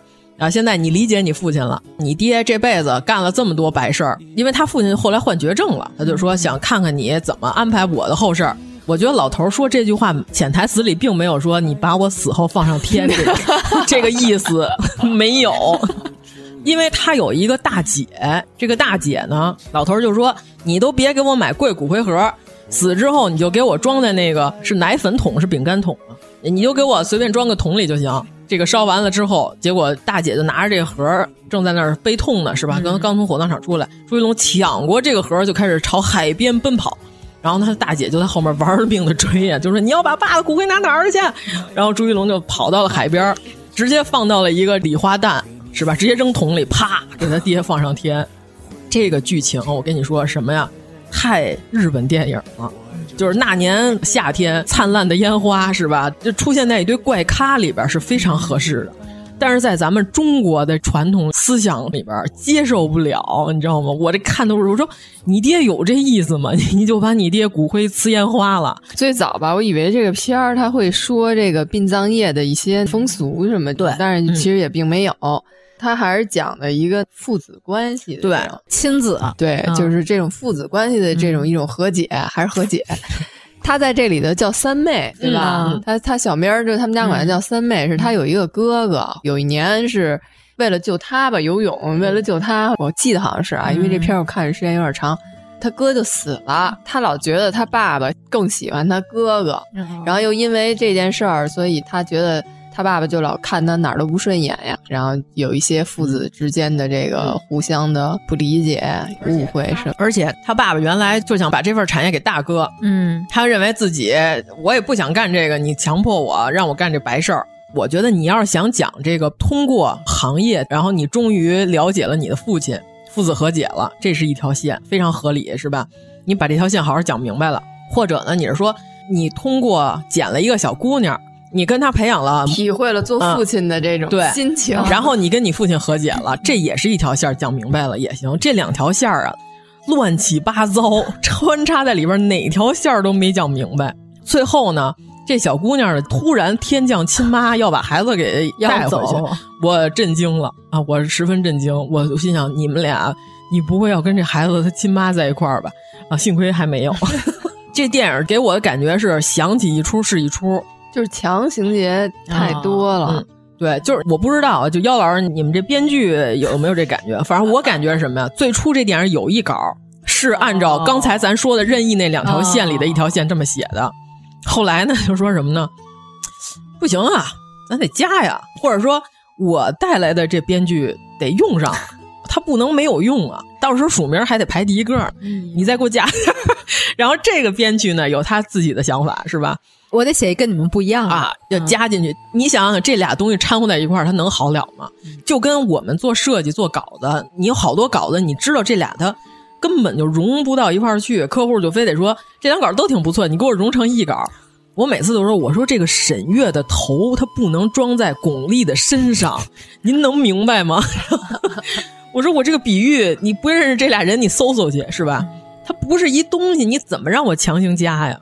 反正我看这个电影，我就这感觉，我说怎么怎么还有怎么演的什么？怎么又来一段？没亲妈又出现了？我能理解这导演什么感觉呀？我得拍一段这个雨中小孩被带走了。啊！朱一龙在后面，小孩在车里声嘶力竭的哭。朱一龙在后面，终于意识到了他对这个孩子的情感，在大雨里头 噼里啪啦的追，哭的声嘶力竭的。就鞠老师也是凭借这电影得奖了，是吧？咱们没说他演的不好，但是你说就是这情节，你都能猜得出来导演想干嘛。我忽然想起一事儿了，这电影的监制，你知道是拍什么的导演吗？拍那个李易峰那个《动物世界》的那导演。妈呀！我感觉他就什么都想加一点儿，对我得给自己拍痛快了，就这种的，不知取舍，没有主线，乱七八糟。但但我自己痛快，嗯，就是这块的，你痛快了，我们可不痛快。反正我就能感觉到这导演此时站在雨里头，拿着俩指挥棒，说什么呢？给我哭。然后我在这段里，我一点都没感觉到煽情。但是不管怎么说，这个片儿里鞠老师终于不端着了。呃，我觉得可能也跟方言表演有一定关系吧。嗯，对，有关系。嗯，因为此前我们对鞠老师的印象就是小公爷嘛，没有别的印象了。反正都是一些有点端着的角色。反正外国友人对他评价也不是特别好啊。就是我们在 B 站上关注了有一个哪国的不知道啊，反正就一外国大哥看《知否 》的 reaction，然后这大哥特逗，倍儿看不上小公爷，他就认为小公爷属于没有长大的孩子啊，妈宝男。然后呢，他最后就是小公爷不是去救火去了吗？到明兰他们家救火，那个外国大哥告诉说，这简直就是耗子提水桶。我觉得这个莫名其妙的比喻还挺好。哎呀，鞠老师的粉丝不也疯狂的辱骂我们吧？这是那外国人说的，不是我们啊！啊，我说你说那个就强情节什么带走那块儿，我觉得不怎么打动我。但我完全不感动，反而是他就是开家长会去幼儿园那块儿给那个小孩儿安排葬礼节目，对那块儿我觉得还挺好的。那个太牛了，嗯，你知道那块儿像什么吗？像星期三哦。对对对，就是因为他在生活中接触的全是出殡的事儿，他在幼儿园这个小姑娘幼儿园表演的节目就是出一套完整的大殡，这块儿我还挺喜欢的。所以说，我觉得这个片子是一半好，一半不是特别。我就我就觉得这个剧本应该再好好的立正一正啊，怎么就拍上有好的地方，有闪光点，演的也都还行，演的没有特别拉胯的。你真要把你爹呲上天，你得给我一个合理的解释，你不能突然把你爹呲上天，对吧？比如你爹的遗嘱是这么写的，嗯，可能还行。或者你爹生前有这个愿望，就是老子就是一辈子过得非常的委屈憋屈，我死后我想给我来一灿烂的也行。就这么着吧，下一个，下一个，下一个。哎呦，下一个 那可是一个非常值得一说的电影了啊！引入尘烟啊，这是今年咱们文艺片里边的逆袭之作，票房一个多亿。这反正现在也有一点敏感。嗯，他们说今年豆瓣评选那个最佳海报的时候，这个片子都不能入围。这片后来好像有好多人说下架了，还是怎么着的？是吗？但是具体下架原因就是有很多说法。嗯啊，反正我听到了一个完全不一样的说法。我也是听说啊，呃，跟大部分人所谓的这个什么反映了农村的黑暗什么的，呃，说认为这个形象不符合我们这么多年的这农村扶贫形象都没什么关系。但是我不知道真假啊，这八卦我完全不保真，是当地政府大力支持拍摄的，呃，本地也很重视一个项目，就拍出来之后呢，发现拍的我们这个全村人都很丑恶，就人家本地的支持的这个当地人提出了桥墩上那些村民什么之类的，就人家说当时你来这儿拍的时候，我们是很支持你这项目的。拍完了之后，最后呈现这效果就是洪洞县那五好人，嗯、那我们还不乐意呢？那凭什么呀？是吧？我听到的是这个说法，所以当地人提出了这个下架的要求。但是这我不保真啊，我只是听说。不是好多人都说什么歌颂苦难吗？但是这电影本身看的时候，我完全没感觉有什么苦难。其实我不太理解“歌颂苦难”这个词儿，就是苦难就是苦难，歌颂不歌颂它也是苦难。我不太理解，我本来当的是一农村爱情片看的，怎么所有我当时看完之后，我说啊，怎么所有人跟我的感觉完全不一样？因为我当时你看我评价的时候就是说，我说这不就是两个老大男光棍结婚的故事吗？我觉得，不是我，我感觉他们的情感的这种互相依赖关系已经是超越爱情的，它应该是两个灵魂的救赎，就互相彼此的救赎，都到救赎这儿。因为我当时评价我说，我看完了之后，我说，因为他演的是甘肃的事儿嘛，我说这个完全就是咱们乐府诗是吧？这个最优美的爱情诗就是产自于这块地方陇西地区，对吧？我说不愧是这块地方，然后拍的这个爱情片还挺好看。结果最后我一看啊，评价什么苦难，我说啊，看完之后很痛苦。我说没有，我说我感觉这是一个爱情电影。我说怎么我跟大家感觉都不一样？是吧？其实就是这种社会边缘人，我觉得这导演有一最大问题是什么呀？嗯，他跟刚才人生大事一样，他就得加点刻板印象。你想那卖血，那他没没花钱没卖是吧？全村人都盯着他，他不得不去献血。就这种社会边缘人，咱们应该基本上都见过。原来我们胡同里也有，就是兄弟俩智力都不是非常的高，负责收垃圾的。小的时候有好多小孩就欺负他，而且呢，所有人也不会真的把他们俩当正常人对待。他们俩呢，就属于这个街道给他们俩找了个事儿，他们俩就帮大家收收垃圾、铲铲垃圾，也有点收入哈。因为他们俩明显就是智力是低于正常人值以下的。呃，我这说的可是我们胡同里真事儿啊。然后呢，某一天你就发现这俩兄弟就变成一个人了。哟，那个人你就不知道去哪儿了。再过一段时间呢，那大哥也没了。这个垃圾从此就变成正经的环卫工人在管了。嗯，啊，这种人就叫社会边缘人。你能说欺负他的小孩儿在胡同里喊什么傻子傻子？就这种小孩儿，你能说他是完全的小孩儿坏吗？那有可能小孩儿对他的歧视是因为来自于大人，对吧？那你能说完全是所有的人都坏吗？那你要是你想当好人，你把他接到家里去，你也不可能做出这种事儿，对吧？这就是一个全社会对边缘人的一个态度。这个电影这两个人里边，这个男主角是一个老光棍儿，对吧？然后女主角呢，是因为她身体有残疾，她哥哥嫂子也嫌弃她，想给她及时找一个婆家，就嫁出去就能解决一个问题，是一个问题。你们俩凑合过，双方都想及时把他们脱手，就男方家也想赶紧把它处理解决掉，女方家也是，对。我所谓的社会边缘人就是这样，而且这个电影我一个导演的访谈什么我都没看啊，我们完全是作为观众的感觉来说的。这个导演本身的经历我也不了解，我只是说我个人的。我是觉得这个电影你要是想有深度，你不要加这么多刻板的什么，呃，全村人盯着他卖血什么的。因为我也认识一些从农村来的这个朋友，他也说过，他说。村子里的这种情况，这个整个村儿就像一个共同生命体，你知道吗？就没有秘密啊，因为小地方嘛，人少嘛，然后又是这种比较封闭的，所以就是家跟家之间没有秘密的，就是有什么事儿全村人都知道那种。你想他那里头，就是说他要不捐他的血，那边的老板一死，这边大家的这粮食问题就解决不了。就加了这么一段故事在里边，对吧？我觉得有点浅薄了，因为当时我那朋友跟我说了一件事，就是什么呢？他说他的外婆就是这样，他们那村儿吧，就属于随便来的生人、路人路过，你想跟这个村儿，就比如说我想要点吃的、要点水，盛情款待，人家就说，那你这个走过路过的人是吧？人家都有难处，那我们就帮助，就是你吃饭家里有点什么好都给你做，完全是无偿的。但是呢，如果要是有货车从他们这村旁边路过，要是翻了，全村都过去抢，你很难说这个人是一个。那你说他对路人无偿的帮助，你能说他是一个坏人吗？但是那货车一翻，全村都过去抢，你能说这全村都是大好人吗？就很复杂，这是复杂的人性。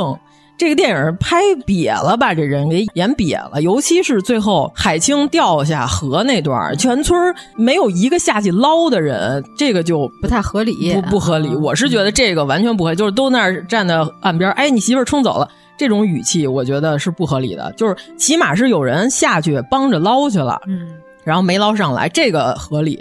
反正我是觉得有点拍的太扁平了，就是把人拍的。太特殊了，有点像你之前说的那个纪录片了，是吧？对我就是树立典型，就全村全是坏人，全是行尸走肉，对吧？全是为富不仁、行尸，呃，全是行尸，是吧？就这俩人是有灵魂的，产生爱情的淳朴的好人。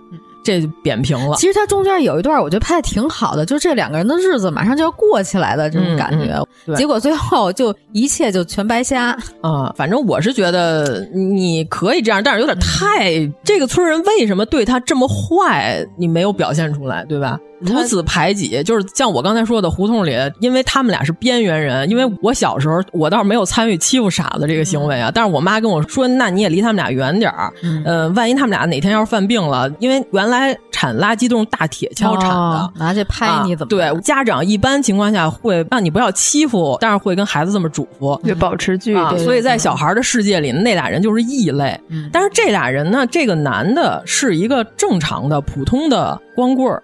对吧？他没有身体残疾，属于老实巴交那种。他只是一个老实人。你这么欺负他，你给我一个理由，给我一个理由，给我合理的解释。海森藏哪儿去了？对吧？你 主要他哥带头欺负他，但是好像就是在农村里头，这种老光棍确实是会被瞧不起。嗯。我给大家推荐一本书，叫《王能好》。嗯，因为这个电影，这个《引入尘烟》这个电影，就是描述的大概是十几年前的，嗯，甘肃的那边的农村。然后这本书是现在的这些民工的一些嗯状态。然后他这本书描写的也是一个老光棍儿，嗯、就是但是这个老光棍儿就是把一家子其实都给弄得也都挺好的，帮他弟弟什么盖了房了什么怎么着，他弟弟死了还帮他养孩子什么的。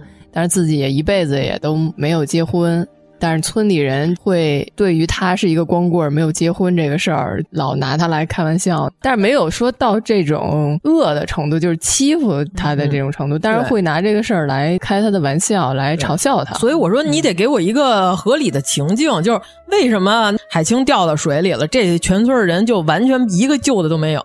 对吧？你这有点处理的，反正我是没理解这导演的意图是什么。因为我也没看任何采访幕后，我觉得就咱们以上说的好几个电影，就都是技术 OK，嗯，但是剧本多少有点不是特别合理。就是因为如果咱们刚才说的这些生活中的事儿，嗯、他没什么阅历的城市人，他看到什么，哎呦，你看他又碰着惨事儿了，太惨了，太苦了，太难受了。这个红通县那五好人。但是像咱们这种有点儿生活阅历的人，那就得把人想的复杂一点，是吧？那为什么会这样呢？嗯，你不能就是把所有人都设置成晴天霹雳，是吧？那你这个村民就不救他，他就这么掉下去了，就连拉他的人都没有。你这种情况就是天降神火，是吧？天罚把他给劈死了，和这有什么区别？扁平了，就是旁边没有人看着。他掉下去了，我都觉得合理，对吧？嗯，对。但是这个电影我觉得是两说，嗯，两说着，它有它的亮点。嗯，摁米粒儿那个特别浪漫啊啊，我特别喜欢那个。对对对，抖音好多有人学。我以为你说那个养鸡那块特别浪漫呢，那个灯放在那个箱子里啊，那那个光影做的特别好。后来抖音上不是还有人学，一下摁使劲了，把那手骨给摁裂了，摁 一骨裂。就是他这个片儿的视觉，我觉得做的是很好。听着像今天新闻，什么张新成掰腕子怎么，然后手掰折，让张杰给掰折了。咱大群里有人说张杰可是一手拎一水桶，拎起来就跑的人，说张新成低估他了。我觉得可能还是缺钙，我也觉得是，骨质上可能有点疏松了，及时赶紧补上。就一开始你记得有一镜头是他们俩相亲的时候，嗯，然后他们家对面有一镜子，是从镜子里映出来一倒影，照着那个男的，对，那是他们俩互相看对眼了的那个场景。嗯，但是他们俩也都是围在一个框里。啊，这个镜头语言非常明显，嗯、但是我觉得过于追求艺术性了。你不能把除了你的主要角色之外的其他人物设置成形同于背景、背景板，没有人性，这是说不通了。就是除了主角，其他人都不立体了，对啊，都很扁平平了。嗯，你看我刚才就说了这么一件农村的事儿，你就觉得啊，人性真的好复杂。嗯这两件事同时都能发生在一个人身上，你能说这个人是好人，还是说是个坏人？你还能说是全村都是坏人？很微妙，人性是很微妙的东西。希望咱们国家的导演呢，不要再拍这种这么瘪的人。希望导演们增加一些人生阅历，好好的多出去溜达溜达，好好当当街溜子。哎呀，我主要是觉得这个电影都上了俩月了，您都没看，然后一下架就滋哇滋哇乱叫，你也不知道他是真热爱是假热爱。这电影我真是第一时间我就去了，我就看了。好，接下来是一部香港几位大导演集合拍的片子，叫《七人乐队》。俩老师有什么讲吗？其实我觉得第一个是洪金宝的讲学戏的那个小片子，也挺可爱的。哎，就是太简短了。那甚至不可以称之为一个故事 片段，对，那只是个片段。他就是几个导演，然后每个人导一小段故事，然后他是从香港的五十年代末开始，可能十年一个跨度讲的一个香港的进程。呃，是洪金宝、许鞍华、谭家明、袁和平、杜琪峰、林岭东和徐克。那徐克那个我有点没懂，徐克那还挺像徐克，就对对对，疯疯癫癫的，就是精神病嘛。反正看完了谁是精神病不好说，对他的意思。啊，徐克那电影就是你看来看去不知道到底谁是精神病，嗯，可能大家都是病人啊，有点意思。徐克那个有点像最近那鹅鹅鹅。有吗？不是套娃嘛？要演着演着，这仨人说这个又翻转，就是荧幕外面有观众，然后外面又有观众，就一层一层的这种。徐克那个呢？你是看着先开始是你感觉这里头精神病跟大夫在对话，演着演着呢，发现这仨全是精神病。哎，演着演着呢，发现这就是一场戏啊，没有精神病。到最后的时候，你又感觉全体全是精神病啊，这个有点意思，嗯。但是呢，看完之后，咱们家应该集体都最喜欢杜琪峰的那个吧，炒股的那个。哦，那个挺喜欢的。我最喜欢的是许鞍华的那个。哦，就老师的那个。哦，吴镇宇演的那。我就是特别喜欢那种特别平和、特别普通的 普通人的故事。那段儿挺好看的。嗯，你就感觉那个老师是个好老师。他就是一开始说那个昙花一现嘛，大部分人就觉得这不是一个特别好的词儿。嗯。盛放一下就过去了，但是其实就是不管有没有观众，昙花都会一现，普罗大众都是这样生活着。嗯，但是我跟严老师就比较喜欢杜琪峰的那，因为太杜琪峰了，那一看就是就炒股那个。我就看那个，跟我每次都踏不准呀。对，我跟我老公说，看这就是韭菜，看到典型的韭菜心理。嗯啊，最后呢，他们几个人就是因为在犹豫中躲过了一劫，嗯，没有买到那只必跌的股票。呃，但是有几个不太好看的哈，林岭东那个我最不喜欢，我觉得那俩演员不行，这故事还可以。你说你谈恋爱那个？对对对对对对，那太不行了。我跟你说吧，这个剧情只能让钟楚红跟张国荣才能演好，他们俩。林岭东不是谈恋爱啊？是吗？那是谭家明哦，谭家明，对不起啊，说错了。林岭东是那个是任达华演的。哦哦哦，对，是哦，那个还好吧？还好。对，就是谭家明那个是。最不好看的，就是因为这俩演员压根儿就没把这剧情撑起来。说的就是一对情侣，其中一个要移民了。这个男孩呢，那你觉不觉得还挺王家卫的？就是这演员不配，这故事可能没问题，德不配位。我就说这应该是年轻的时候的张国荣跟年轻的时候的钟楚红演的戏，你俩哪能演得出来呀？你俩也太高估自己了。他们俩演的是什么？这就是演员的水平，那那种流量水平，给你尬 尬完了，尬到出汁，真的。尤其是那位男士，那女孩好歹人家占一个青春美丽是吧？这男士吧，真的我特别像那种，就实在不成了，我去南阳找我的表哥结婚的那种。真不行啊，不行不行，这个片还行吧，有几个演的还可以。平平吧，我没有什么奖项，就是一个变迁吧，一个香港的变迁。对，以老的，就是那个年代的一群电影人。既然要说香港的，我就顺便再说一个吧，《我的非凡父母》。哦，我看了看了，这个是一个真人真事儿改编的，因为这个导演本身自己的经历吧，我还没记错的，就是他自己的经历。他的父母全是盲人，从小把他养大。就非常的不容易。这个里边是惠英红演的是呃妈妈，对惠英红的盲人演的是真相，因为盲人不好演。咱之前说过推拿里边，我就觉得除了秦昊，剩下都是像装的，是吧？除了秦昊，还有几个真的盲人之外，剩下都像假盲人，一看就是演的。秦昊演的真相，这里边惠英红呢，就是她掌握了一个特点，就是盲人的视线永远都是对不上的。嗯嗯。咱不知道霍英红是怎么揣摩到这个记忆的，他能一只眼球往外看，一只眼球往里，有点像歌舞伎那种眼神儿。我觉得他是带了一个白内障的那种片儿。对，但是他戴了那个片儿，他眼球也得动，他才能。对你有时候看他两个眼珠就是不同步，对他眼珠不同步，但就是真特别像盲人给人那感觉，因为大家也不是说没见过盲人。所以我觉得他在那个综艺上，他骂谁都合理。对他就是把他们的脑袋 按在地上摩擦都行，就是你没有作品，你就是废物，对吧？咱说白了，咱就是不服台上见，有东西是吧？有玩意儿行，你就说出大天去。咱们看的就是东西。演他爸爸的那个盲人的那个角色还比较好演，因为他就是两个眼一闭上那么演。对，嗯。惠英红这是真不好拿这个劲儿，他的两个眼球可以控制在两个分开的方向上，或者两个聚合但又不同步的方向，就是反正你看想象非常神奇。咱甭管这个剧本是不是有一些问题，但是惠英红在里边表演那是没得说，嗯，那是演的真好。因为同时呢，就是今年还有一个短片叫《不说话的爱》，这个电影就十几分钟，非常短，是一小短片儿。那里边的小孩的父母，那是演的爹妈都是也不会说话，听力也有问题的聋哑人是吗？生的孩子也是个正常人。然后惠英红呢是演他们的街坊，就是稍微能听见一点儿，戴那助听器能听见，但是也不是听力特别好。这爹妈呢就是特别希望自己的小孩能说正常说话，跟别的小孩能交流，因为他声带没问题，但是他在家里头没有说话环境。就是他爸他妈都不说话，他爸他妈就希望这小孩能别老跟他俩比手语。嗯，演这小孩的父母的是真的聋哑人，也是一个素人演员啊。反正大家也可以去搜过来看看。反正我觉得今年惠英红就是演了一个聋哑的残疾人和一个盲人，演的都不错。就是你看的时候你能信啊？对，你能你能相信他是真的盲人。反正这综艺就是资料是梧桐，我就是选择俩字儿不看。太能整活儿，你们都不看，他就混不上，那他就不会再出现这种恶心你的节目，让你难受，是吧？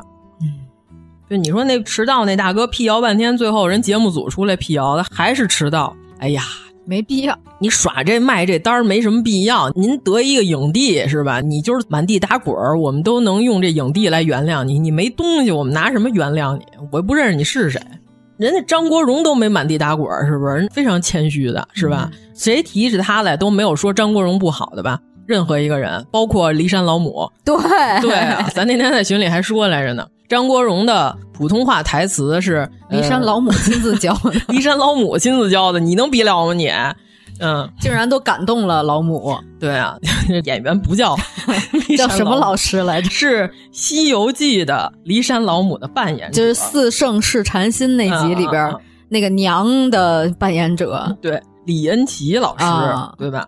呃，那是张国荣的普通话台词指导老师。张国荣就说：“我要演这个，尽量希望我能用我的原声台词，那我就得学普通话。所以这个特意还进行拜师礼，给这个骊山老母吓一跳，说：‘哟，我们这儿都不流行这旧社会这玩意儿，多少年没见过这个，吓一跳都。’但是人家每年还要给骊山老母拜年打电话。张国荣啊，那但是因为人家也不认识他，说哦，香港来的大明星是吗？一看，哎呀，长得挺漂亮的。”给人家印象就是这个啊，你再看看剩下这几块料是吧？所以说这两个我是给的奖项就是最佳残疾人表演奖，可以这么说吧？反正是演的挺真的，我觉得都能换终身成就奖。哎呀，太 惠英红还不能领终身成就奖？对。人家是真掏心掏肺跟你说的是真事儿，我也不知道赵雅芝怎么就往起拔了。其实赵雅芝我能理解，因为他们俩原来演《戏说乾隆》的时候就有矛盾，是吧？呃，别别说了，这都太 太陈年了。现在人都不知道这世纪的 娱乐，上个世纪的娱乐八卦，真是连我都不知道。成吧，既然说到了惠英红，是吧？节目里同时还有另外一位尔冬升导演，尔导导的这个。海的尽头是草原啊！估计你们俩也没看，没看。嗯，但我了解一点这个，嗯，这个也是真人对，也是真人真事儿。就是咱们国家建国初期的一批孤儿，分散到全国各地，上海那边的，嗯，对，分散到全国各地的孤儿院，就是在当地能解决这个困难呢。最好能帮助解决，就是有一批上海那边的孤儿就奔袭千里，送到了内蒙的牧区，因为内蒙那儿产奶制品啊，对，牛羊、牛奶、肉，孩子们的健康营养能跟上，对，是不成问题的。这里边有一个小姑娘呢，就是当年和自己的家里人失散了，就是陈宝国，就是演的他多年之后的失散的是哥哥呀，是弟弟，弟弟吧，我记得。他想找他当年的这个姐姐啊，如果说错了，到时候你们评论区纠正我一下。呃，他已经在这个内蒙待了很久了，而且当年的你想，当年全是拿本儿、拿笔记的，他又不是非常好找。因为呢，陈宝国他得了脑子方面的问题，就是他已经没有多长时间了。他想能在有记忆的时候，赶紧把这个家里人给找着。但是呢，不得不说，陈宝国老师的表演在这个电影里非常的不好。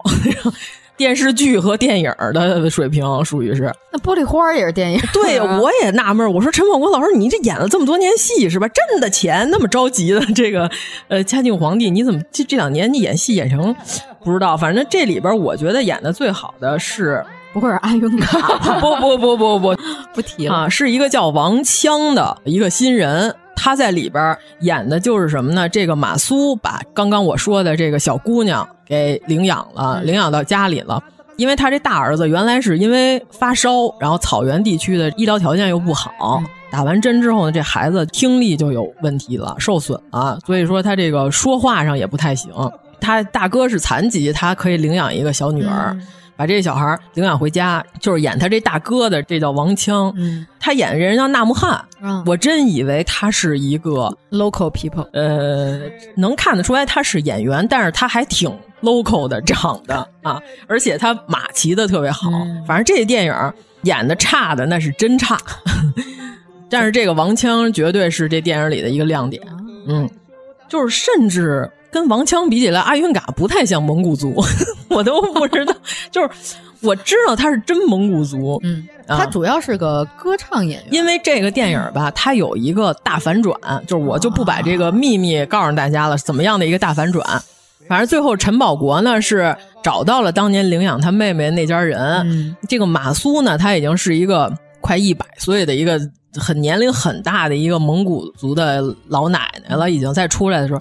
那你想，那陈宝国那会儿还是小孩呢，现在都长陈宝国这么大了，是吧？那老奶奶一出来，真是跟真正的蒙古族站在一起。你这演员演的，他就是演的，嗯，是吧？您这还大煽情呢，你这还起范儿呢。人家老太太一出来，这都是长生天的旨意。你说这样的台词一说出来，立刻你这就不在一个层次上了，是吧？你没法比。这片儿还有许幻山呢，是啊？是吗？还有老神仙呢？有。那要不然就浅看一下子，因为呢，这里边其实我觉得，呃，最有惊喜的是当年这个尔冬升不是参加了这个演员的选秀的节目，那个曹骏不是跟他说，他说我现在都没戏拍了，然后我觉得我还坚持吗？我说我现在是不是我就应该转行了，别干这行了？尔冬升就说说，我觉得你演的可以，嗯，你给我留一个联系方式，以后我的戏里头我肯定找你，嗯。大部分人都觉得尔冬升当时就是一客气话，还真把这曹骏给拉到这里边了。曹骏在这里边演的就是一个帮助孤儿的老师，戴了一个大瓶子底眼镜，啊，演的相当不错。和那几个强行塞进来的一比，那谁是演员，谁是垃圾，这那一比就比出来了。我要是他，我都不好意思在这剧组里待着，你知道吗？啊，谁是垃圾就自己对号入座吧。还有。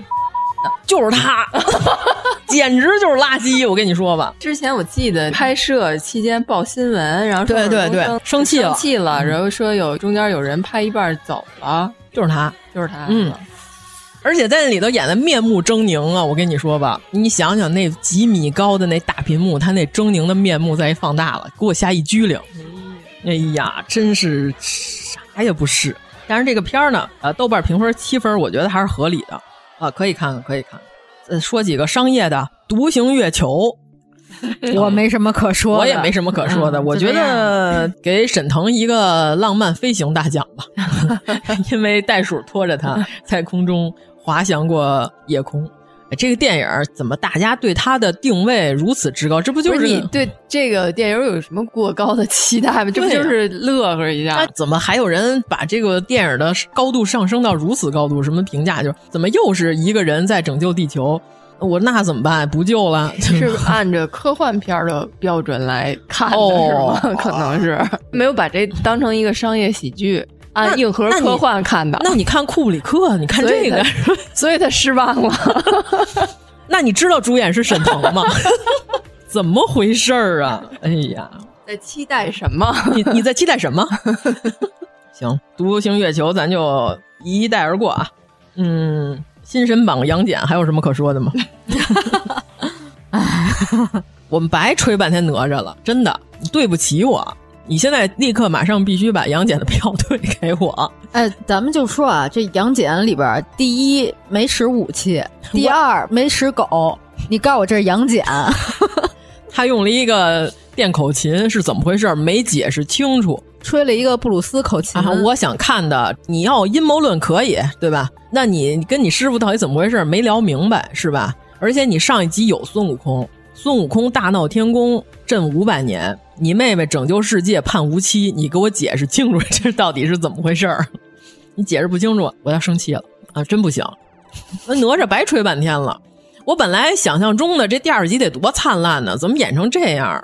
第一集最后那彩蛋，就杨戬一出场，大家都哇，对啊，下下下集得什么样啊？结果还感觉他是不是还是有一点那种拼凑大乱炖？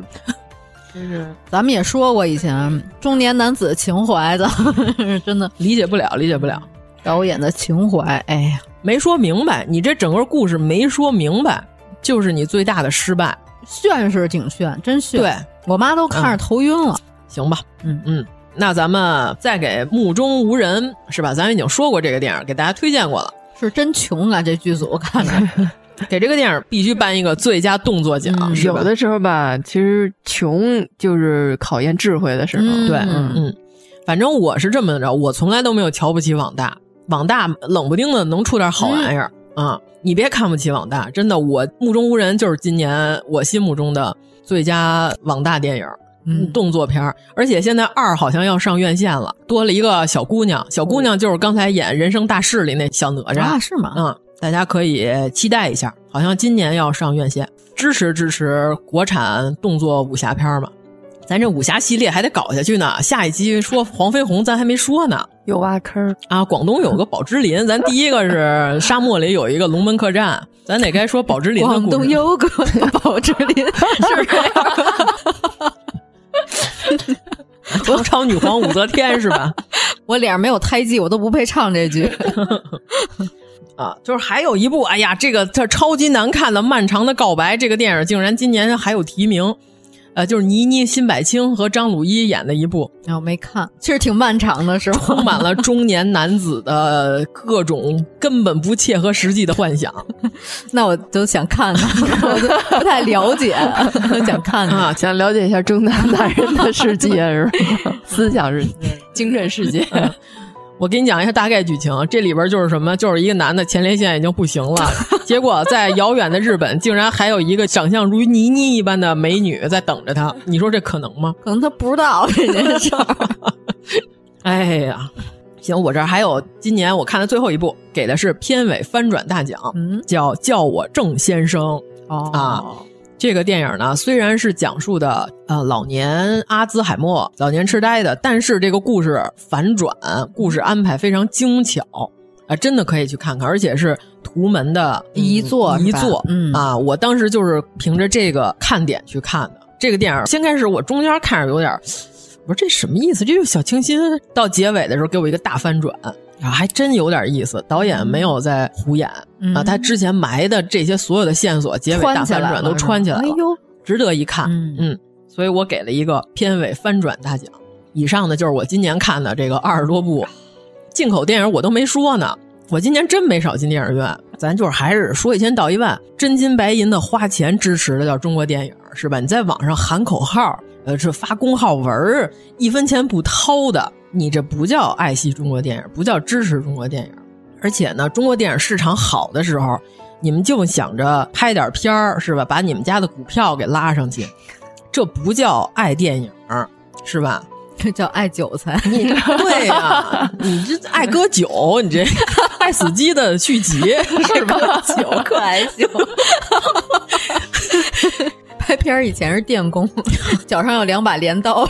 你市场好的时候，你拍出什么让我们心悦诚服的神作了吗？没有，是不是？市场不好的时候，你哭起来了，这嘴上喊着主义，心里全是生意，没意思，是不是？咱就说实在话，人实在你要支持，你拍好电影，咱把这剧本写好，少请几个流量，是不是？呃，就口碑上去，这都没毛病。对吧？你也别骗停账，咱说的这个骗停账，咱们新年马上就要看到一部骗停账的电影了。呃，有很多电影我解释一下吧，我估计好多人不明白这词儿。什么叫骗停账呢？就是明朝的时候、嗯、有很多文官，他呢 那样的。梗着脖子那种，他也没有什么真正的政绩国策的献计献策，真正的治国之良方没有。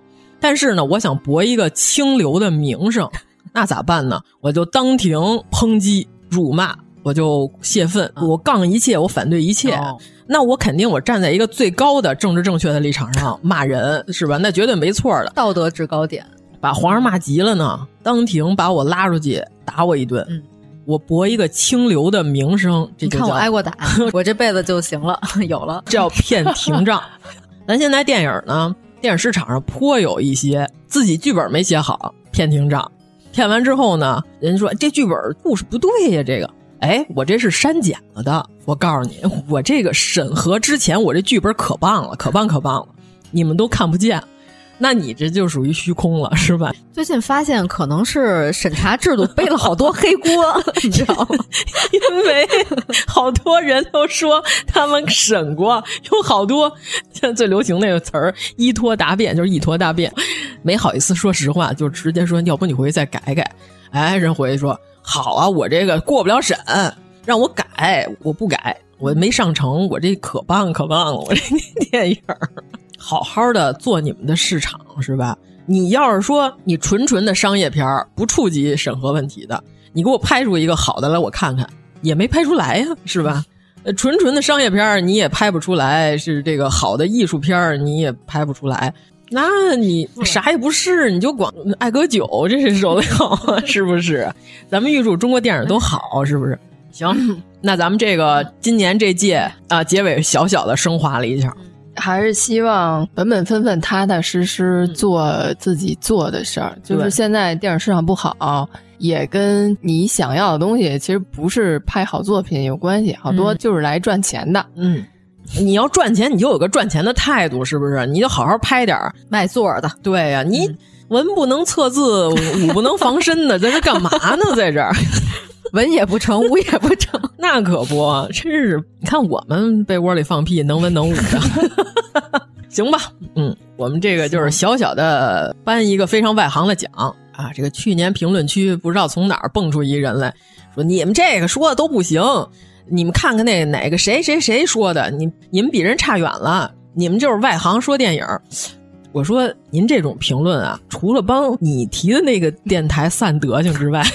没有人听你的啊！你你爱干嘛干嘛是吧？你要是反驳我们的意见，你得说出为什么反驳，是吧？跟我们说的心服口服啊！你上来就脱了裤子在我们门口随地大小便，这事儿你说我们不揍你，那是 为什么呢？是吧？就是一个电影吧，就是你要来讲它，就可以从创作者角度来讲，也可以创作者角度就是专业的这些知识。嗯还有就是从观众角度来讲，对啊，咱们还是从这个观众角度，作为一个普通的观众角度来，观影者的对观影者的角度来说这些东西。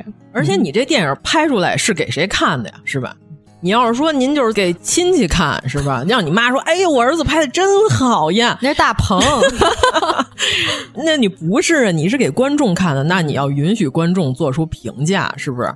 你既然供应了嘛，啊对，对啊，你也不能说那个啊，我看看你喜欢谁，好好，那你就是对尖儿，你就是来黑我们哥哥，就是这种这种思维不要那么多对尖儿，对二，真是我出对儿猫啊，我对儿猫是吧？我不是对儿尖儿，王炸。行，那咱们这期圆满结束，谢谢大家。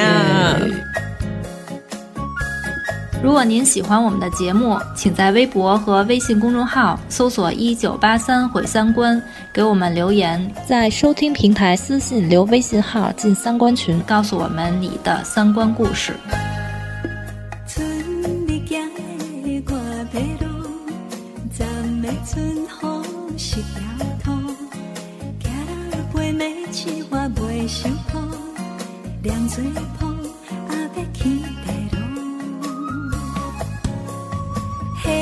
一行的歌马路，台湾路口天黑黑，新鲜街口。雨，啊啊妹妹转去收衫裤，星光照一盘，我要路，行啊行，不知影我这段